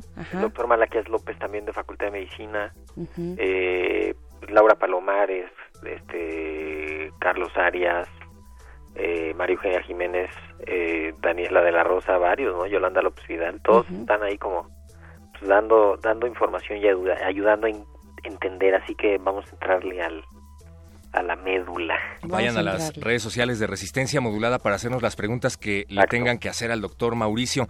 Doctor, sin saber exactamente a qué nos enfrentamos, ¿diría usted que es momento de estrellarse las cabezas unos contra otros y sacarnos los sesos? No, ¿Cuál es, que cuál el estatus de... esta pandemia? Oye, eso va en contra de la sana distancia, perro. Sí, exacto. Ya Es que- Solo por eso no se puede bien. Estréllate la cabeza contra el muro, no contra otra persona para que no contagies, no propagues. No, que lo limpien. Pero, pero ciertamente hay un estado, pues no de, de- de total desinformación y de pánico, pero sí ha habido compras Ah, sí, Pues sí, llamadas que hay de mucha pánico. confusión, ¿eh? Porque Exacto. La gente está desde pues, desde enero estamos viendo esto, ¿no? Entonces ya ahorita ya llevamos más de dos meses ahí viendo esto, ya algunos ya nos cansamos de ver lo mismo o de ver lo que va pasando, pero estamos viendo la epidemia en otros países, ¿no? Y la seguimos con mucho detalle en otros países y de pronto la gente no le queda claro en qué vamos aquí. O sea, hay gente que dice, ya, es que ya, ya cerraron fronteras. Oye, espérate, lo que cerraron ayer fue la Unión Europea, ¿no? Ajá. este y están como muy pendientes de los otros países y, y pues ya es momento de atender nuestra epidemia y de tomar responsabilidad de nuestra epidemia, ¿no? Como, como ciudadanos. Claro, ¿cómo nos explicamos eso? Porque, por supuesto, cada país tiene sus propias características, eh, tiene sus propias condiciones, la Unión Europea, los países en la Unión Europea que están ahorita con condiciones muy complicadas y nos enteramos que España está cerrando fronteras, que se están cerrando vuelos eh, comerciales o, vuelos y, solamente vía terrestre se permite el paso. En fin, cada uno de los países tiene sus propias características y como bien dices, doctor Mauricio, desde aquí estamos observando, pareciera, algunos de los futuros posibles, no necesariamente vamos a estar en esas mismas condiciones, pero finalmente hay un comportamiento de este virus que nos da mucha mucha luz para hacia dónde movernos, ¿no? Sí, hemos hemos visto eh, es una una gran pandemia que justamente es que está diseminada en todo el mundo, pero hemos visto avanzar las epidemias, ¿no? las las epidemias en varios países y las hemos y las hemos ido siguiendo eh, cada país tiene que hacer lo que le toca a ese país de acuerdo a las condiciones de su país y de su población y de su región y de su epidemia. Entonces, sí es bien importante que la gente no se confunda de las medidas que están tomando en otros países en función de lo que está pasando en esos países no debe de ser aplicable exactamente como, como uno se esperaría aquí en México y no pierdan de vista que la epidemia lleva, en Italia lleva cuatro semanas más, más o menos, ¿no? En Estados Unidos también lleva ya eh, varias semanas más. Entonces, eh, sí podría ser como que estamos viendo el futuro, pero también hay una parte de, pues que justamente nosotros hemos tenido cuatro semanas más para prepararnos, seis semanas más para prepararnos, y eso se tiene que ver reflejado, ¿no? O sea, sería como digo, indeseable, ¿no? Que ocurra exactamente lo mismo que les pasó a los otros, ¿no? Así es. Pero existen las condiciones necesarias para poder enfrentarnos a esta pandemia, como, como dice doctor, ya tuvimos tiempo para prepararnos, tenemos todo un sistema de salud que está tomando medidas precautorias, pero como decíamos al principio, a lo mejor el gobierno como que no da mucha confianza, ¿no? A la hora de hacer declaraciones. Yo creo que el, nadie está preparado para algo como esto, ¿eh? O sea, eh, no hay o sea, te tienes que preparar lo mejor posible, ¿no? Este, no, nadie está preparado con camas vacías de hospitales, por ejemplo, ¿no? Porque así no funciona la vida, así no funciona nada, ¿no? O sea, nadie tiene hospitales vacíos, ¿no? En los hospitales están llenos porque eh, pues, de eso se tratan los hospitales, ¿no? Nadie tiene eh, equipos sin usar guardados por si aparece pues no tampoco, ¿no? Tienes una infraestructura hospitalaria y tienes que tener la capacidad primero de saber qué tienes y luego de saber cómo la reacomodas. Eh, México ha tenido una preparación muy amplia desde los primeros días de enero, que incluye diagnóstico, incluye infraestructura hospitalaria, incluye este pues condiciones clínicas, ¿no? Entrenamientos clínicos, manejo de la situación, comunicación, o sea, como que ha habido un avance eh, pues notable, nos hemos concentrado también mucho en el tema, entonces imagínense que, o sea, imagínate esta gente de la Secretaría que está trabajando todo el día y está saliendo a medios en la mañana, en la tarde, en la noche, a todas horas, y además revisando la información, y además viendo la epidemia, y además con sus reuniones de alto nivel, y además, o sea, vamos, no es, no es cosa sencilla, ¿no? Hay una parte muy técnica que la han hecho bien, la han hecho, eh, pues muy, en algunas cosas muy como está escrito, ¿no? En los, en los protocolos y en los manuales de, de atención de epidemias y, y hay otra parte que pues, siempre anda ahí rondando de, pues, de gente que quiere sacar raja política ah, y que quiere confundir y que quiere aprovechar, ¿no? O sea, desde los que quieren vender las cámaras, las, las cámaras de registro de temperaturas en los aeropuertos, que ya se sabe que no sirven, pero ahí andan queriendo venderlas, ¿no? Este, hasta los de la comida chatarra que ya están diciendo, no, no, que lo del etiquetado claro se aplace tres años. ¿no? Hijo, no, bueno, es que todo el mundo se está colgando, ¿no? Todo el mundo quiere su, su buscar su oportunidad, ¿no? Y, y aquí sí hay un asunto de, a ver, la oportunidad debe de ser la de la sociedad, la de la comunidad, proteger a los más vulnerables, primero visibilizarlos, segundo protegerlos y tercero, frenarle la entrada al virus y, y, y hacerlo que circule lento. O sea, decirle, a ver, maestro, sí vas a pasar por aquí, pero vas a pasar despacio. Despacio porque despacio para que para no llenar, para no saturar los hospitales. Exactamente, porque queremos, digo, ya sabemos, va a haber 1500 hospitalizados. Sí. Graves. Bueno, no los queremos en las mismas tres semanas. Así es. Los queremos en 10 semanas, en 15 semanas. ¿Cómo vamos a lograr eso? Lo vamos a lograr en la comunidad, los individuos, lavándonos las manos, cuidando a los enfermos, evitando contagios. Así es como lo vamos a lograr. No importa si el gobierno está preparado o no, si las instituciones tienen camas con sábanas limpias y tal. No, hombre, los contagios van a ocurrir en la comunidad y ahí es donde nosotros podemos interrumpir esos contagios. Claro, es lo que nos toca además hacer, ¿no? Estamos muy listos también para señalar cualquier cualquier declaración de los voceros ahorita del gobierno, de las autoridades de salud, del mismo presidente que ahí también el presidente de plan eh, de pronto debería eh, pues no sé guardarse tal vez algunas algunas alusiones eh, pero pero finalmente lo que hay, hay algo que nos corresponde a nosotros, ¿no? Y ahí es donde hay también que voltear hacia nosotros mismos primero, para después también estar señalando, sin duda, hay que ser muy críticos y observar muy bien lo que está ocurriendo, pero, pero es entre nosotros, ¿no? Y es comprender la magnitud del problema. O sea, en serio es una cosa seria. Sí. no sé cómo se dice eso en francés o en italiano. Sí, y solidarizarnos desde el momento en el que, por ejemplo, estamos conscientes de que hay muchas delegaciones a donde no llega el agua o no llega el agua suficiente para que te laves las manos como conforme las recomendaciones, pero a lo mejor... Y uno diciendo que se laven las manos, ¿no? Pero a lo mejor en ese sentido ellos podían aprovechar el gel antibacterial que pueden comprar muy barato a la vuelta de la esquina. Por eso es necesario no hacer compras de pánico. No tiene caso que te lleves 20 botes a tu casa, ¿no? Claro, Solidarizarte en ese puedes sentido quitar, desde tu ¿no? Y, es- y esa es la parte de la sociedad, ¿no? O sea, hay una... Nos van a llamar al distanciamiento social, pero necesitamos aplicar una solidaridad social, ¿no? O sea, como decir, ok, a ver, yo cuido, yo me cuido y con esto cuido a los otros, pero además estoy pendiente de los que son más vulnerables en mi, en mi área de, ¿cómo se llamará? Como en mi, en mi radio de acción, ¿no?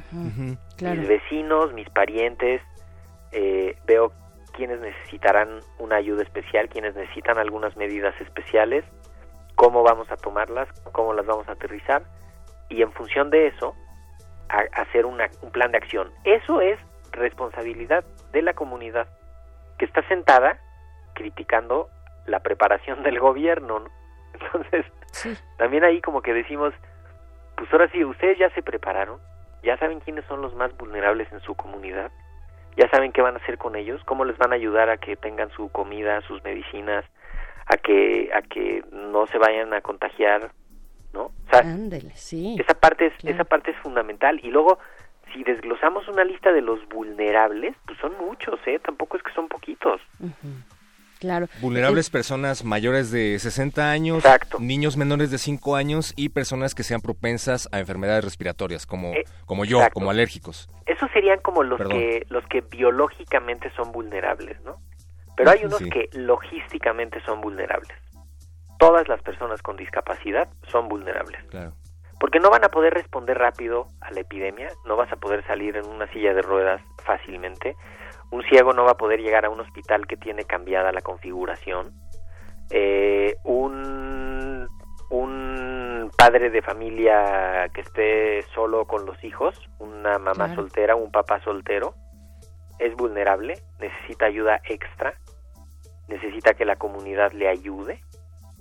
Eh, una, esto, los, los adultos mayores, eh, los que estén en condición de pues alguna necesidad, los que tengan alguna enfermedad mental, los que tengan algún trastorno que, que no puedan reaccionar y que no puedan no puedan atenderse correctamente. Todos esos hacen que crezca la lista de los vulnerables, ¿no?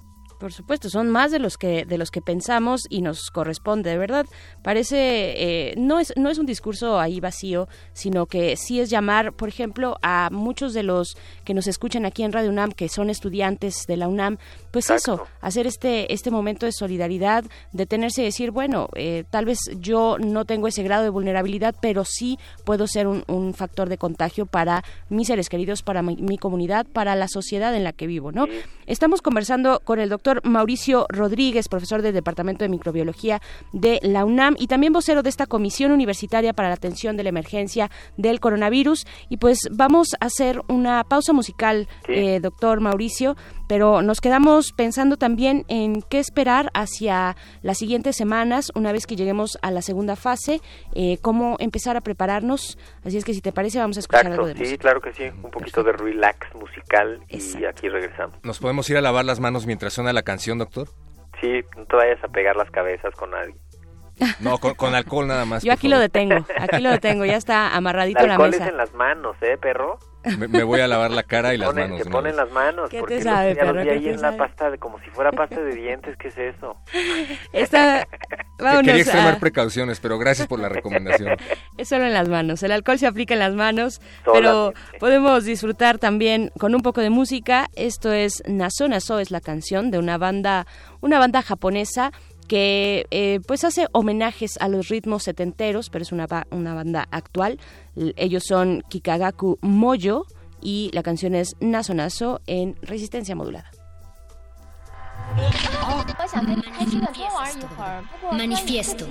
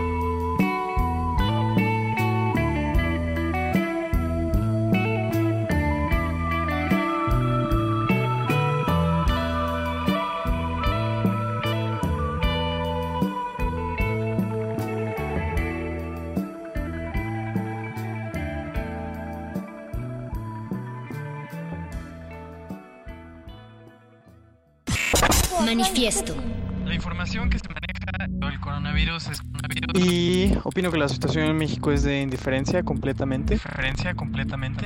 No solo desde lo individual, sino también institucional. En el ámbito en que, por ejemplo, empresas o instituciones ah, realmente no están tomando las medidas necesarias como para prevenir, ¿no?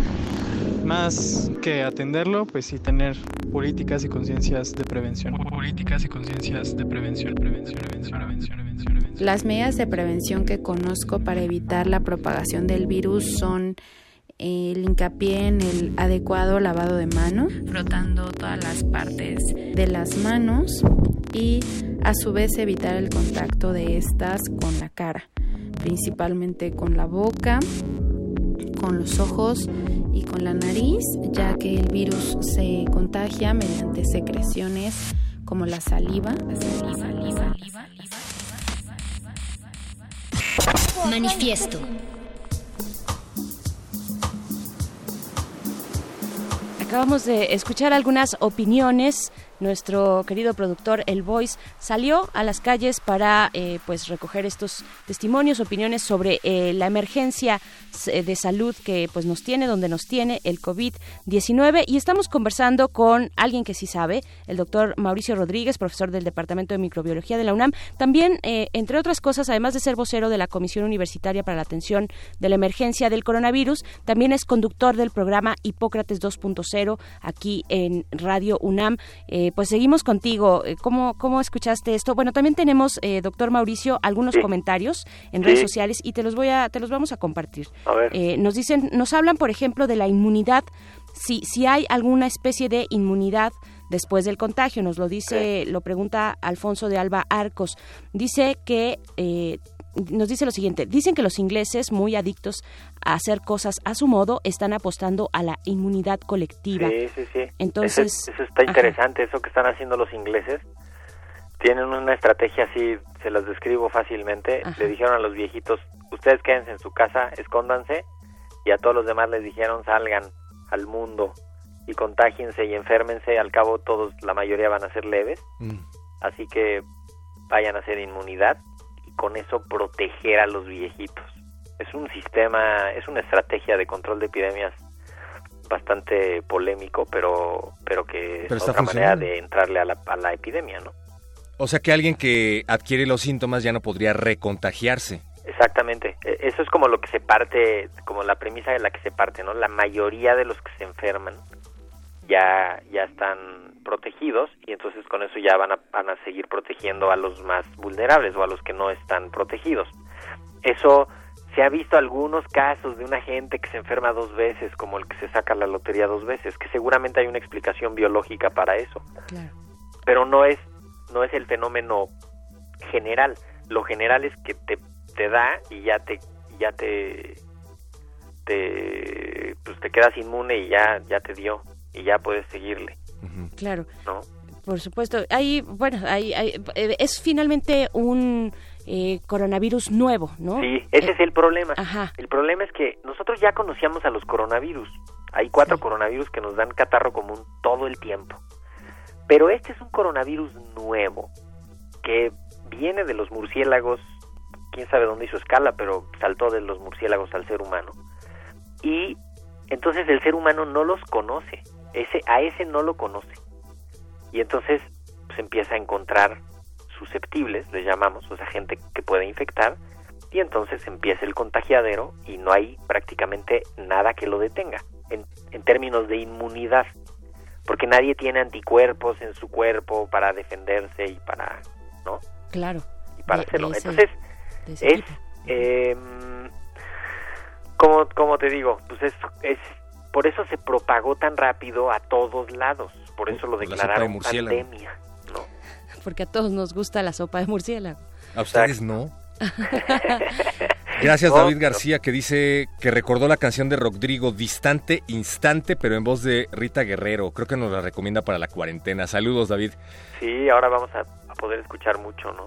Dice por acá también Marco Lupo. Saludos Marco nos saluda aquí en cabina y dice que si existe alguna iniciativa tipo hashtag verificado en esto de la contingencia y las fake news. Pues mira, en, podríamos como decir las fuentes oficiales, ¿no? Los twitters de las fuentes oficiales. Eh, o sea, el de la Secretaría de Salud, el de la Organización Mundial de la Salud. Eh, ahora, a partir de hoy, empezó una iniciativa de Twitter, de, de, Twitter seguro, que, que va a empezar a bajar información falsa y información que confunda, e información que te pueda llevar a retrasar la atención. O sea, todos estos remedios caseros que, no, que ponte la secadora en la nariz y préndele en lo caliente y respira 10 minutos, este, o, o pica Wow, unos ajos y cómetelos, eh, o el de tomar líquidos calientes, ¿no? Alguien dijo, no, es que toma líquidos calientes y con eso te curas, o no te da, o sea, todos esos mitos que podrían llevar a la gente a distraerse de lo que hay que estar ahorita enfocados, hay que bajarlos, ¿no? Hay que quitarlos, o sea, ahí sí, nada de que censura y que, no, hombre, esa información puede costar eh, retraso en la atención y puede costar contagios ahorita, ¿no? Sí, Entonces, exactamente. la van a la van a mover. Pero Ah. es interesante todos los los audios estos que recopilaron ustedes eh, eh, de varios y de esta actitud de que pues, el gobierno es el que tiene que hacer algo, ¿no? Porque también hay una cultura aquí en México, no sé, tú dime si estoy equivocado, a resistirse a toda costa a ir a la consulta médica siempre y cuando haya un remedio casero de este tipo de por medio, ¿no? La gente creo que va a preferir siempre tomarse un té antes que ir al médico a que le dé un tratamiento y eso puede, no sé, agravar la situación. ¿En qué momento debería sí acudir al doctor en caso de tener síntomas?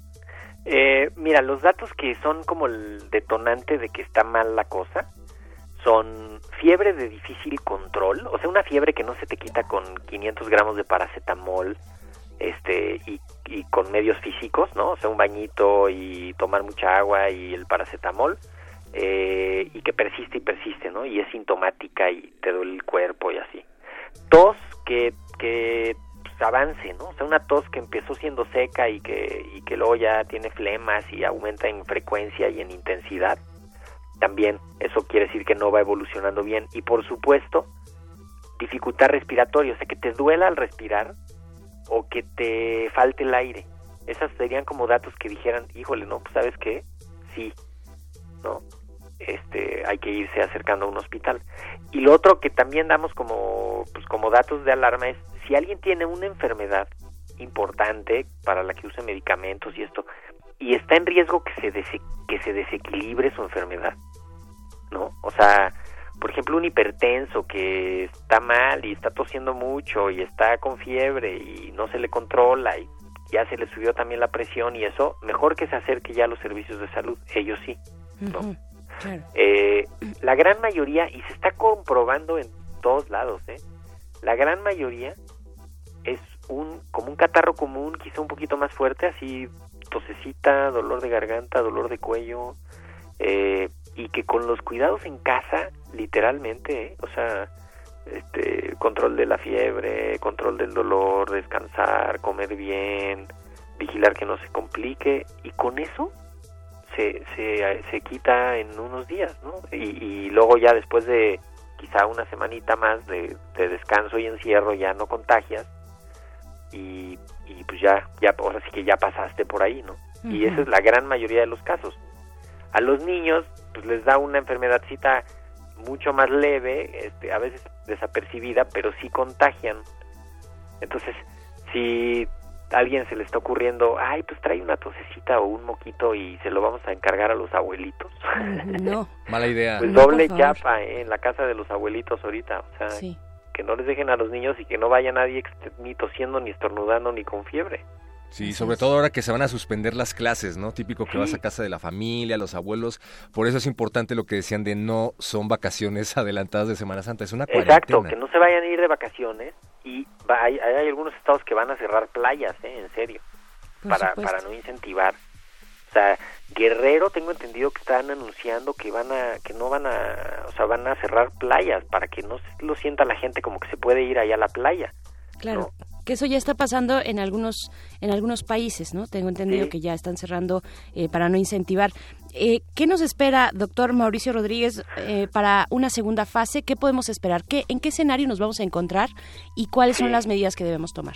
Pues mira, hay un, lo primero es prepararse para, pues para unas cuatro o seis semanas de, pues, difíciles, ¿no? O sea...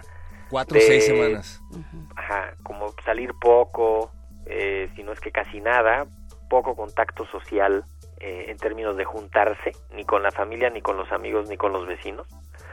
Eh, y estar pues pendientes porque va a ir evolucionando la epidemia diferente en cada ciudad y, y va a haber que estar vigilando cómo, cómo evoluciona. O sea, vamos a tener eh, casos, sí, se van a llenar los hospitales, lo más probable es que sí, pero en la comunidad es donde hay que tener ya desde ahorita las precauciones y obedecer el distanciamiento social en serio y pensar cómo vamos a ayudar. O sea, pienso, por ejemplo, un, pues, un chavo que tenga ganas de y fuerza que pueda ayudar a repartir cosas en la tiendita del barrio se organice ahí, que diga, a ver, yo voy a llevar pedidos a domicilio porque hay unos viejillos que no pueden salir o unos vecinos que no van a poder salir, ¿no? Mm, A todos los que le cerraron el gimnasio se puede poner a ayudar a los vecinos a cargar cosas. Y no perder su rutina. Sí, Y no perder sea, la rutina. Justamente como buscar cómo voy a ayudar, desde dónde voy a ayudar eh, y no a, este me voy a ir a la playa a pasar la vacación en un Airbnb, ¿no? Este Qué horror. o, o me voy a ir de viaje porque justo ahorita los viajes cada cada día, cada hora los hay un país nuevo que pone algo, ¿no? O sea, hoy Aeroméxico anunció que que van a tienen creo que 17 vuelos a la semana a Madrid y a España, no sé si también a Barcelona o así. Y que ahora ya nada más 7, ¿no? Sí. Y están unos pasajeros mexicanos atorados por todo el mundo que ya no pudieron moverse. Mm. Este, entonces ahorita todo eso, no, si tenían planes de Semana Santa, pues guárdenlos para el año que entra, porque no vamos a estar la Semana Santa encerrados. Ujú. O sea, Escriban a Airbnb si te reembolsan tu dinero, sobre todo en Sí, esta... entonces, justamente es eso, no caer en, en pánicos eh, de, de las tiendas y de abastecerse como para un año, porque quizá esa parte sí va a poder funcionar de manera pues continua, ¿no? Ininterrumpida, de una manera ordenada los, las tiendas y poder surtirse y eso. Y estar pendientes del, de lo que van diciendo cómo va la cómo va la epidemia y, y también no estar tan pendientes, ¿no? Porque pues, también recibimos muchísima información y no sabemos ni por dónde ni cómo procesarla, ¿no? Así es. Una última pregunta, doctor. Antes de despedirnos, nos queda muy poquito tiempo, en realidad unos tres minutos más o menos, No pero eh, está surgiendo también la noticia Sí. de que eh, probablemente en China ya se tenga una combinación, no sé si una combinación de medicamentos, pero finalmente algo parecido a una cura. Esto, Sí, esto mira, hay, varios, desde el inicio de la epidemia se empezaron a ensayar varios esquemas de tratamiento eh, que partían de hipótesis médicas bien planteadas, ¿no? O sea, el, el- el material genético del coronavirus es muy parecido al del VIH, Sí. entonces eh, lo que se hace es que das un medicamento para VIH y entonces tal vez funciona para esto y lo han estado evaluando. Incluso hoy la Organización Mundial de la Salud anunció un estudio multinacional con cinco brazos de, trabajo este probando medicamentos básicamente de los que se usan para, para el VIH-Sida. Eso eh, todavía no hay un esquema que sea el definitivo y que ya digan este es el que hay que usar. Todavía se está evaluando esas hipótesis médicas. Igual que las vacunas. Hay 10 vacunas que están avanzando y avanzando y avanzando. Están entrando en las siguientes etapas cada vez más avanzadas. eh, y, y ahí se van pues se van formando en la en las líneas de desarrollo no y eso no lo vamos a ver lo de las vacunas hasta dentro de 18 meses y lo de los medicamentos seguro en dos semanas no. O sea y seguro no va a servir eso para el contagio en la comunidad. Porque otra vez es apostarle a esta cosa hospitalaria de la medicina asistencial ¿no? y no de la medicina preventiva. Entonces ahorita sí tenemos que poner todos los huevos en la canasta de la medicina preventiva. Porque si no es, es un o sea el, el sistema está saturado está va a ser insuficiente como ya lo como ya lo vieron en otros países ¿no? o sea tenemos que estar muy pendientes de eso y estar viendo cómo va evolucionando también científicamente la epidemia ¿no? La nota esta del ibuprofeno, seguramente la traen ahí también eh, registrada, ¿no? Que, que alguien dijo, bueno, los franceses dijeron, oigan, no tomen ibuprofeno, ¿eh? Porque este, no sabemos si, si favorece la infección del coronavirus y además, como causa daño en los riñones. Entonces, pues los que llegan ya mal y además con los riñones dañados, pues es un problema. Entonces lo prohibieron y entonces todo el mundo empezó a interpretar de mil maneras. Y entonces ya hay alguien que está tomando aspirina para el, para su problema del corazón que quiere dejar de tomarla porque no sea que le vaya a dar, o sea, todavía no hay recomendaciones científicas validadas para eso, así que se puede usar el ibuprofeno, se puede usar la aspirina, sin todo el ácido acetil salicílico, sin ningún problema, y en cuanto haya algún asunto, lo vamos a saber y lo vamos a decir. Entonces, quizá ese es, ese es el momento también de que qué hacer, pues ya ahorita no hacer caso de bulos y de, ¿cómo se llaman los fake news y los los memes. Los memes. Bueno, los memes sí, hay unos muy divertidos. Sí, los, los memes nos ayudan. de memes, oigan. Sí, Pero, pero respaldados con información veraz como la que ofrecen las redes de la UNAM. Por ejemplo, el Programa Universitario de Investigación en Salud y sus redes. Exacto. Me parece que son una buena fuente de información en este en este vendaval de noticias falsas. De hecho, ahí ahí en www.puis, que es p u i s .unam.mx ahí tenemos una sección de coronavirus que cada vez aumenta día con día y ahí está desde infográficos hasta artículos científicos y entrevistas y audios y ahí estamos alimentándola eh, todo el tiempo. Me parece que ya desde la página de la UNAM la están la están mandando para allá. Y, y estar pendientes pues de eso y, y de los memes simpáticos que también están muy divertidos. Hay unos memes muy divertidos que nos pueden aliviar un poco a calmar la angustia y a, Sin duda. y a, y a, y a- y a sobrellevar el, el vendaval. Así es, compartamos memes, no información falsa, paparruchas o fake news. Eh, doctor Mauricio Rodríguez, ¿cuándo podemos escuchar Hipócrates 2.0?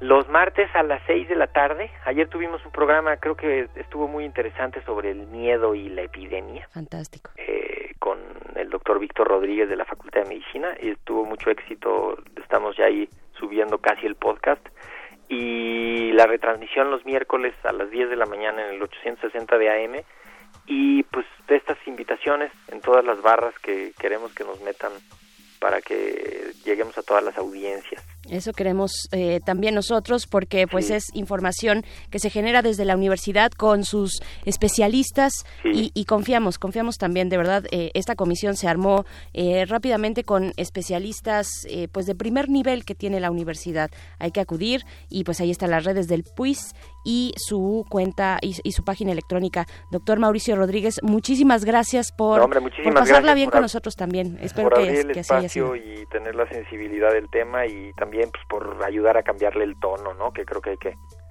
también hay que moverle a esto. Así es, también. Gracias. Hasta pronto, doctor Mauricio. Perfecto.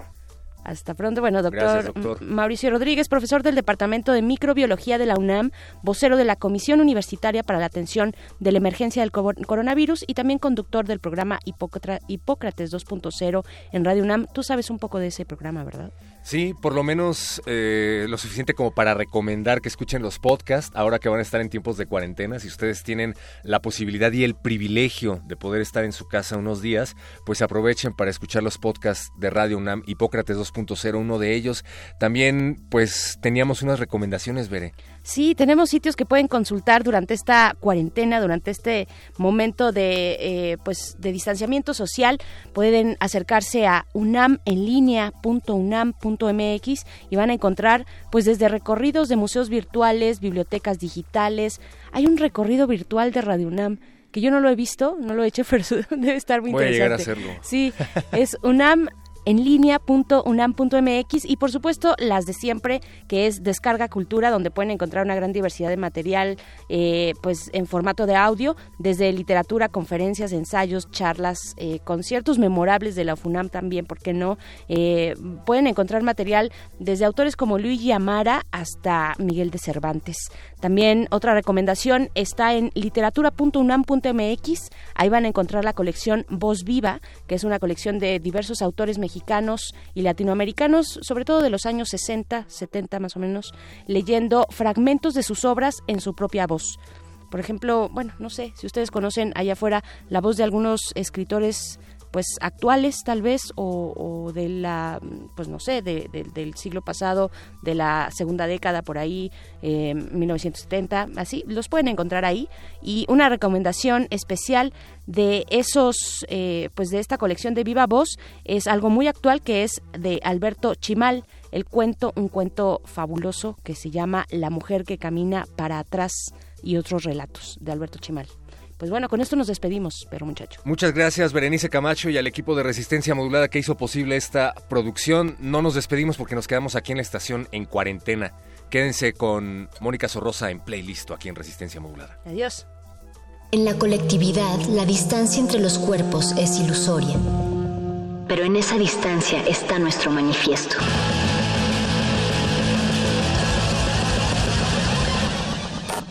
Manifiesto.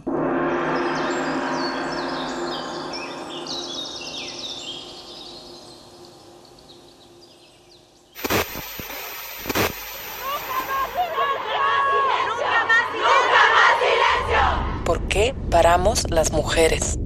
Septiembre de 2017. En la Ciudad de México, colectivos feministas realizan una marcha para exigir seguridad para las mujeres después de que la joven Mara Castilla fuera asesinada en la ciudad de Puebla. Entre el contingente, una de las asistentes se lleva una desagradable sorpresa. Entre ellas, en ese espacio de amistad y acompañamiento político, camina un hombre vendiendo panqués. Es el hombre que la agredió sexualmente tiempo atrás. Después de reconocer a su agresor, la mujer se sobrepone al miedo y lo denuncia. Sus compañeras lo acorralaron hasta llegar a un ministerio público, donde se levantó la denuncia formal contra él. Somos libres. No te tengo miedo. Resistencia modulada. Radio UNAM. Porque uno no te dice, toma mota y te la vas a meter porque te la vas a meter. Uno te la mete por gusto.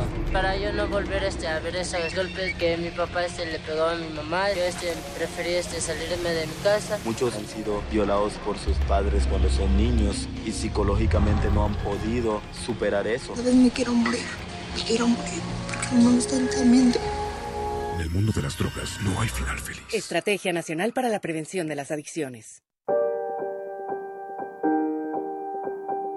COVID-19. Sigamos informados. Doctor Alejandro Macías, infectólogo. Nadie debe tomar a la ligera la enfermedad por el nuevo coronavirus. Puede ser una enfermedad grave. Se esparce por secreciones respiratorias, pero también por contacto directo. Si tocas una superficie, allí puede estar el virus. No hay que llevarse las manos a las partes húmedas de la cara, ojos, nariz o boca. Los síntomas se parecen bastante a los de la influenza, básicamente fiebre, tos, van a ser muy difíciles de distinguir, pero cuando está una pandemia intensa, podremos saber que muy probablemente eso se trata más bien de coronavirus. Hay mucho que hacer por la prevención, higienizar nuestras manos frecuentemente. Eh, ya las autoridades nos tendrán que decir en qué momento tengamos que hacer acciones de distanciamiento social, no hay que hacerlo antes de tiempo. Las autoridades nos van a estar dando la información más veraz posible. No hay que salir a hacer compras de pánico. Los cubrebocas o las mascarillas convencionales de las farmacias no te van a ayudar. Esas son para etiquetar a los enfermos. Los cubrebocas de alta eficiencia, como los que se ocupan en los hospitales, tampoco funcionan para las personas en la comunidad, funcionan exclusivamente en los hospitales. Tampoco hay que pretender que eso te va a servir. Te va a servir estar en buenas condiciones físicas, porque esta enfermedad va a tratar mejor a quien se encuentra físicamente mejor. Pero hay buenas noticias también en que la mayoría de las personas no van a tener una enfermedad grave, es lo que se conoce como el 80-15-5. 80% o no van a enfermar gravemente o van a tener un cuadro completamente asintomático que muy probablemente no los va a llevar ni a ver a los doctores. El 15% sin embargo van a tener un cuadro más intenso parecido a la influenza. Ese 15% tampoco se van a enfermar de gravedad. Lo que es más preocupante es el otro 5%, que es una proporción baja, que van a necesitar un tratamiento intensivo en los hospitales. Para que eso no ocurra hay que actuar en la prevención e insisto, al final informarnos adecuadamente, no esparcir información falsa y esperar a que las autoridades nos estén dando información de cómo está la actividad para conocer de eventuales acciones de distanciamiento social que nos tengan que indicar. Doctor Alejandro Macías, infectólogo. Información proporcionada por el Programa Universitario de Investigación en Salud, PUIS UNAM. COVID-19. Ante la pandemia, sigamos informados. Radio UNAM. Experiencia sonora.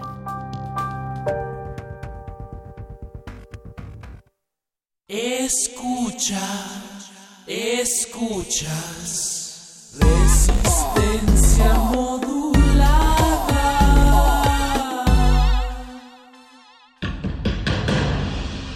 Como dijo el sabio Playlist Zoo, el viaje de las mil canciones empieza siempre con la primera reproducción.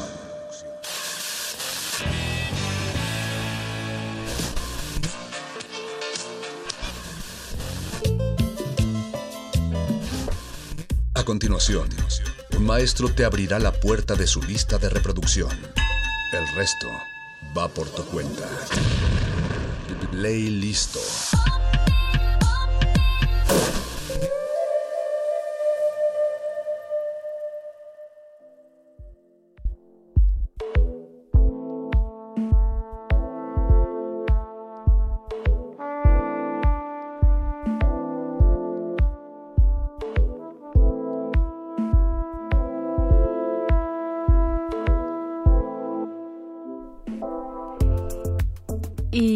Escapando de esta selva de asfalto con una fauna ausente, iniciamos este playlist de miércoles 18 de marzo.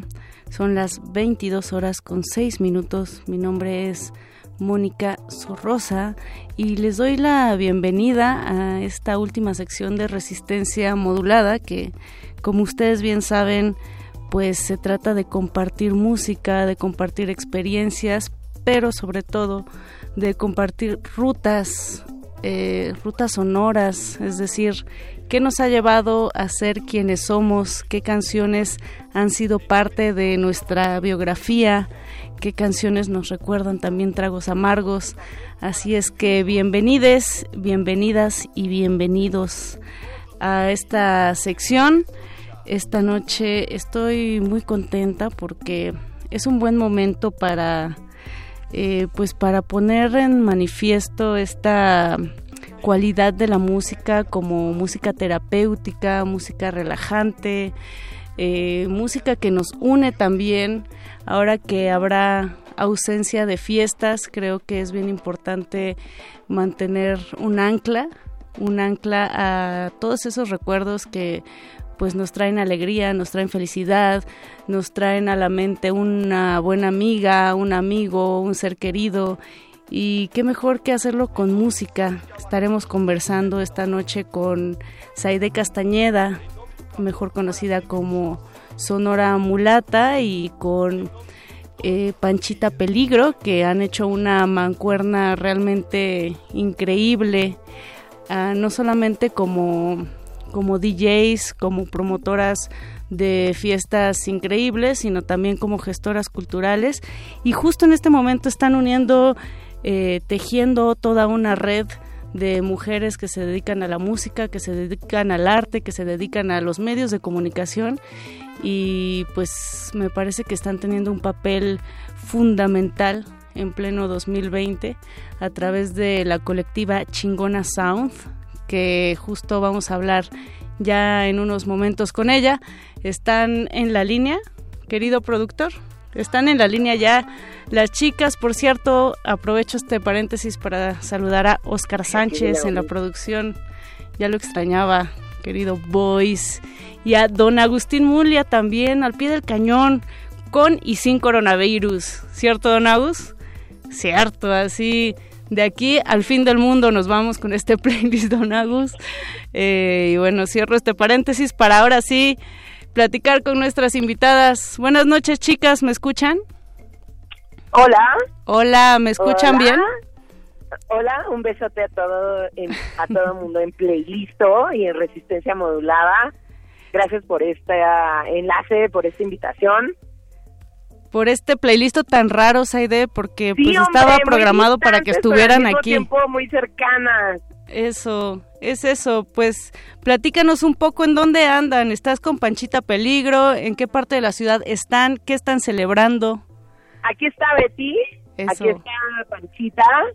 La, hola. Hola, Y pues Panchita. andamos juntas en, eh, en La Cañita. Estamos eh, festejando que Ali, Guagua y Diana están lanzando su reactiva Cuca Radio. Y hoy vino Mare Advertencia Lírica, que es una comadre muy, muy, muy querida. Pues, rapera. Es una rapera oaxaqueña que ya lleva muchos años. Zapoteca. Así que lleva muchísimo tiempo haciendo activismo mediante el hip hop. Y pues venimos hoy con ellas a festejar, ¿no? A apoyar con o sin coronavirus. Chica- chicas, platíquenos un poco para contextualizar a la audiencia qué tipo de espacio es la cañita eh, primero y después eh, pues acerca del todo el movimiento queer, de todo el movimiento de diversidad que se está generando gracias a este lugar. Bueno, La Cañita es un espacio de Ali Guagua y de Diana Torres, eh, dos chicas. La pornoterrorista. Diana es la pornoterrorista. Exacto. Eh, que vienen de dos espacios diferentes, pero mismos al mismo tiempo. Es Ali viene de la música, tocando, tocó en las cumbia queers, en las ultrasónicas, es DJ desde hace muchísimos años. Ella es música durísima, eh, eh, es una fundadora del punk feminista Así es. mexicano. y Diana es escritora, es performer, es activista, es este bueno, y las dos pues son personas queer, es perrucha. Y ella- entre ellas dos abrieron este espacio acá en la Doctores, La Cañita, que hoy en día es creo que una de las eh, creo que es el espacio queer más más importante de la Ciudad de México ahorita. Le decimos el oasis de la Ciudad de México. Así es, y qué importante, Sí, no- chicas. No, sabes a dónde ir, ahí la cañita siempre te recibe. Exactamente, en la Eh, colonia y Doctores bueno, además. pues, ¿Cuál era la otra pregunta? Y la otra pregunta es, bueno, este trip como de lo queer y de lo que está pasando en la Ciudad de México, que la verdad suele ser muy interesante esta pregunta y, eh, y más bien lo interesante es todo lo que está pasando alrededor de, de este movimiento que deviene de una situación feminista, ¿no? De- Deviene de una teórica, de una teoría, de un, de un análisis feminista, pero que se nota que no, no es exactamente como una situación solo de mujeres y de lesbianas, ¿no? O sea, de alguna manera es una respuesta, lo queer es una respuesta a que desgraciadamente el capitalismo nos robó la palabra gay. Y entonces se quedó otra vez en el patriarcado representando solamente a los hombres donde las mujeres gays ya no teníamos ninguna cabida. Y entonces pues bueno pues eh, eh, lo queer abarca muchísimas cosas no o sea eh, disidencia es lo que Así creo es. que sería como un sinónimo de queer Además, eh, eh, me parece bien importante, chicas, que haya espacios físicos como la cañita, como eh, la gozadera, como otro tipo de lugares en donde las eh, las personas queer se pueden reunir, donde se pueden expresar no solamente ideas, también sentimientos, pensamientos y sobre todo hacer uso pues de todas eh, estas eh, expresiones artísticas que existen en la Ciudad de México y más allá de los límites de la Ciudad de México. Entonces, ¿les parece bien si hablando de pues de música, de baile, de fiesta, comenzamos con esta playlist que nos han compartido? Claro, sí, por supuesto. Ey, sí. En realidad ahora tú eres nuestros ojos, Moni. Sí. Y tú eres nuestra guíanos. directora, tú guíanos. Tú guíanos. Vamos a poner, si les parece bien, eh, comencemos con esta selección hecha por Saide. Po- eh, programemos a Oli. Sí. Sí. Platíquenos un poco de Oli, chicas. Bueno, Oli es una chica que es increíble. Esta rola se llama Sael. Eh, Oli es un descubrimiento realmente en la música electrónica mexicana, porque es muy joven, muy, muy joven. Y ella empezó cuando tenía 17 años. Eh, su boom fue cuando de los 18, 19, eh, que lo descubre una, una, una, un sello, uno que se volvió un sello mexicano que ha representado ba- bastante duro en el mundo. Y entonces empezó a sacar cosas con ellos, ha tenido varias eh, eh, intervenciones en muchos colectivos. Y esta, esta rola, ella es del Estado de México, vivimos juntas, para mí Oli es mi hermanita. Oh, qué bonito. Y esta rola que elegí es Azael, que sale en un compilado de uno de los crews más importantes de, la, de México que se llama Lowers, que son de Ciudad Juárez. Así es. Eh, de, de, la, de donde es Coneja, también. Este, un saludito a todos los a Juaritos, a toda la gente de Lowers, que la verdad es un sello bastante, bastante propositivo, siempre muy a la vanguardia. Y bueno, pues esta es Azael de Lío, que ahora se llama Lío, y Venga. es Oli Choli. Venga, pues escuchemos a Oli. ¿Y te parece bien, Saide, si ligamos con Kelela de una claro, vez? me parece perfecto. Es un remix que hace icónica esta máster del Hyperdome este, a Kelela, ¿no? Eh, en, eh, es una rola hermosísima, pero ese remix que hace icónica es, bueno, totalmente maravilloso. Liguemos, liguemos lo que quieran, y más ahora en tiempos de coronavirus. Liguémonos eh, también a estas texturas, cortesía de Sonora Mulata y Panchita Peligro. Esto es Playlisto de Resistencia Modulada. Regresamos para continuar con la charla. Venga, Allá va eso. Playlist.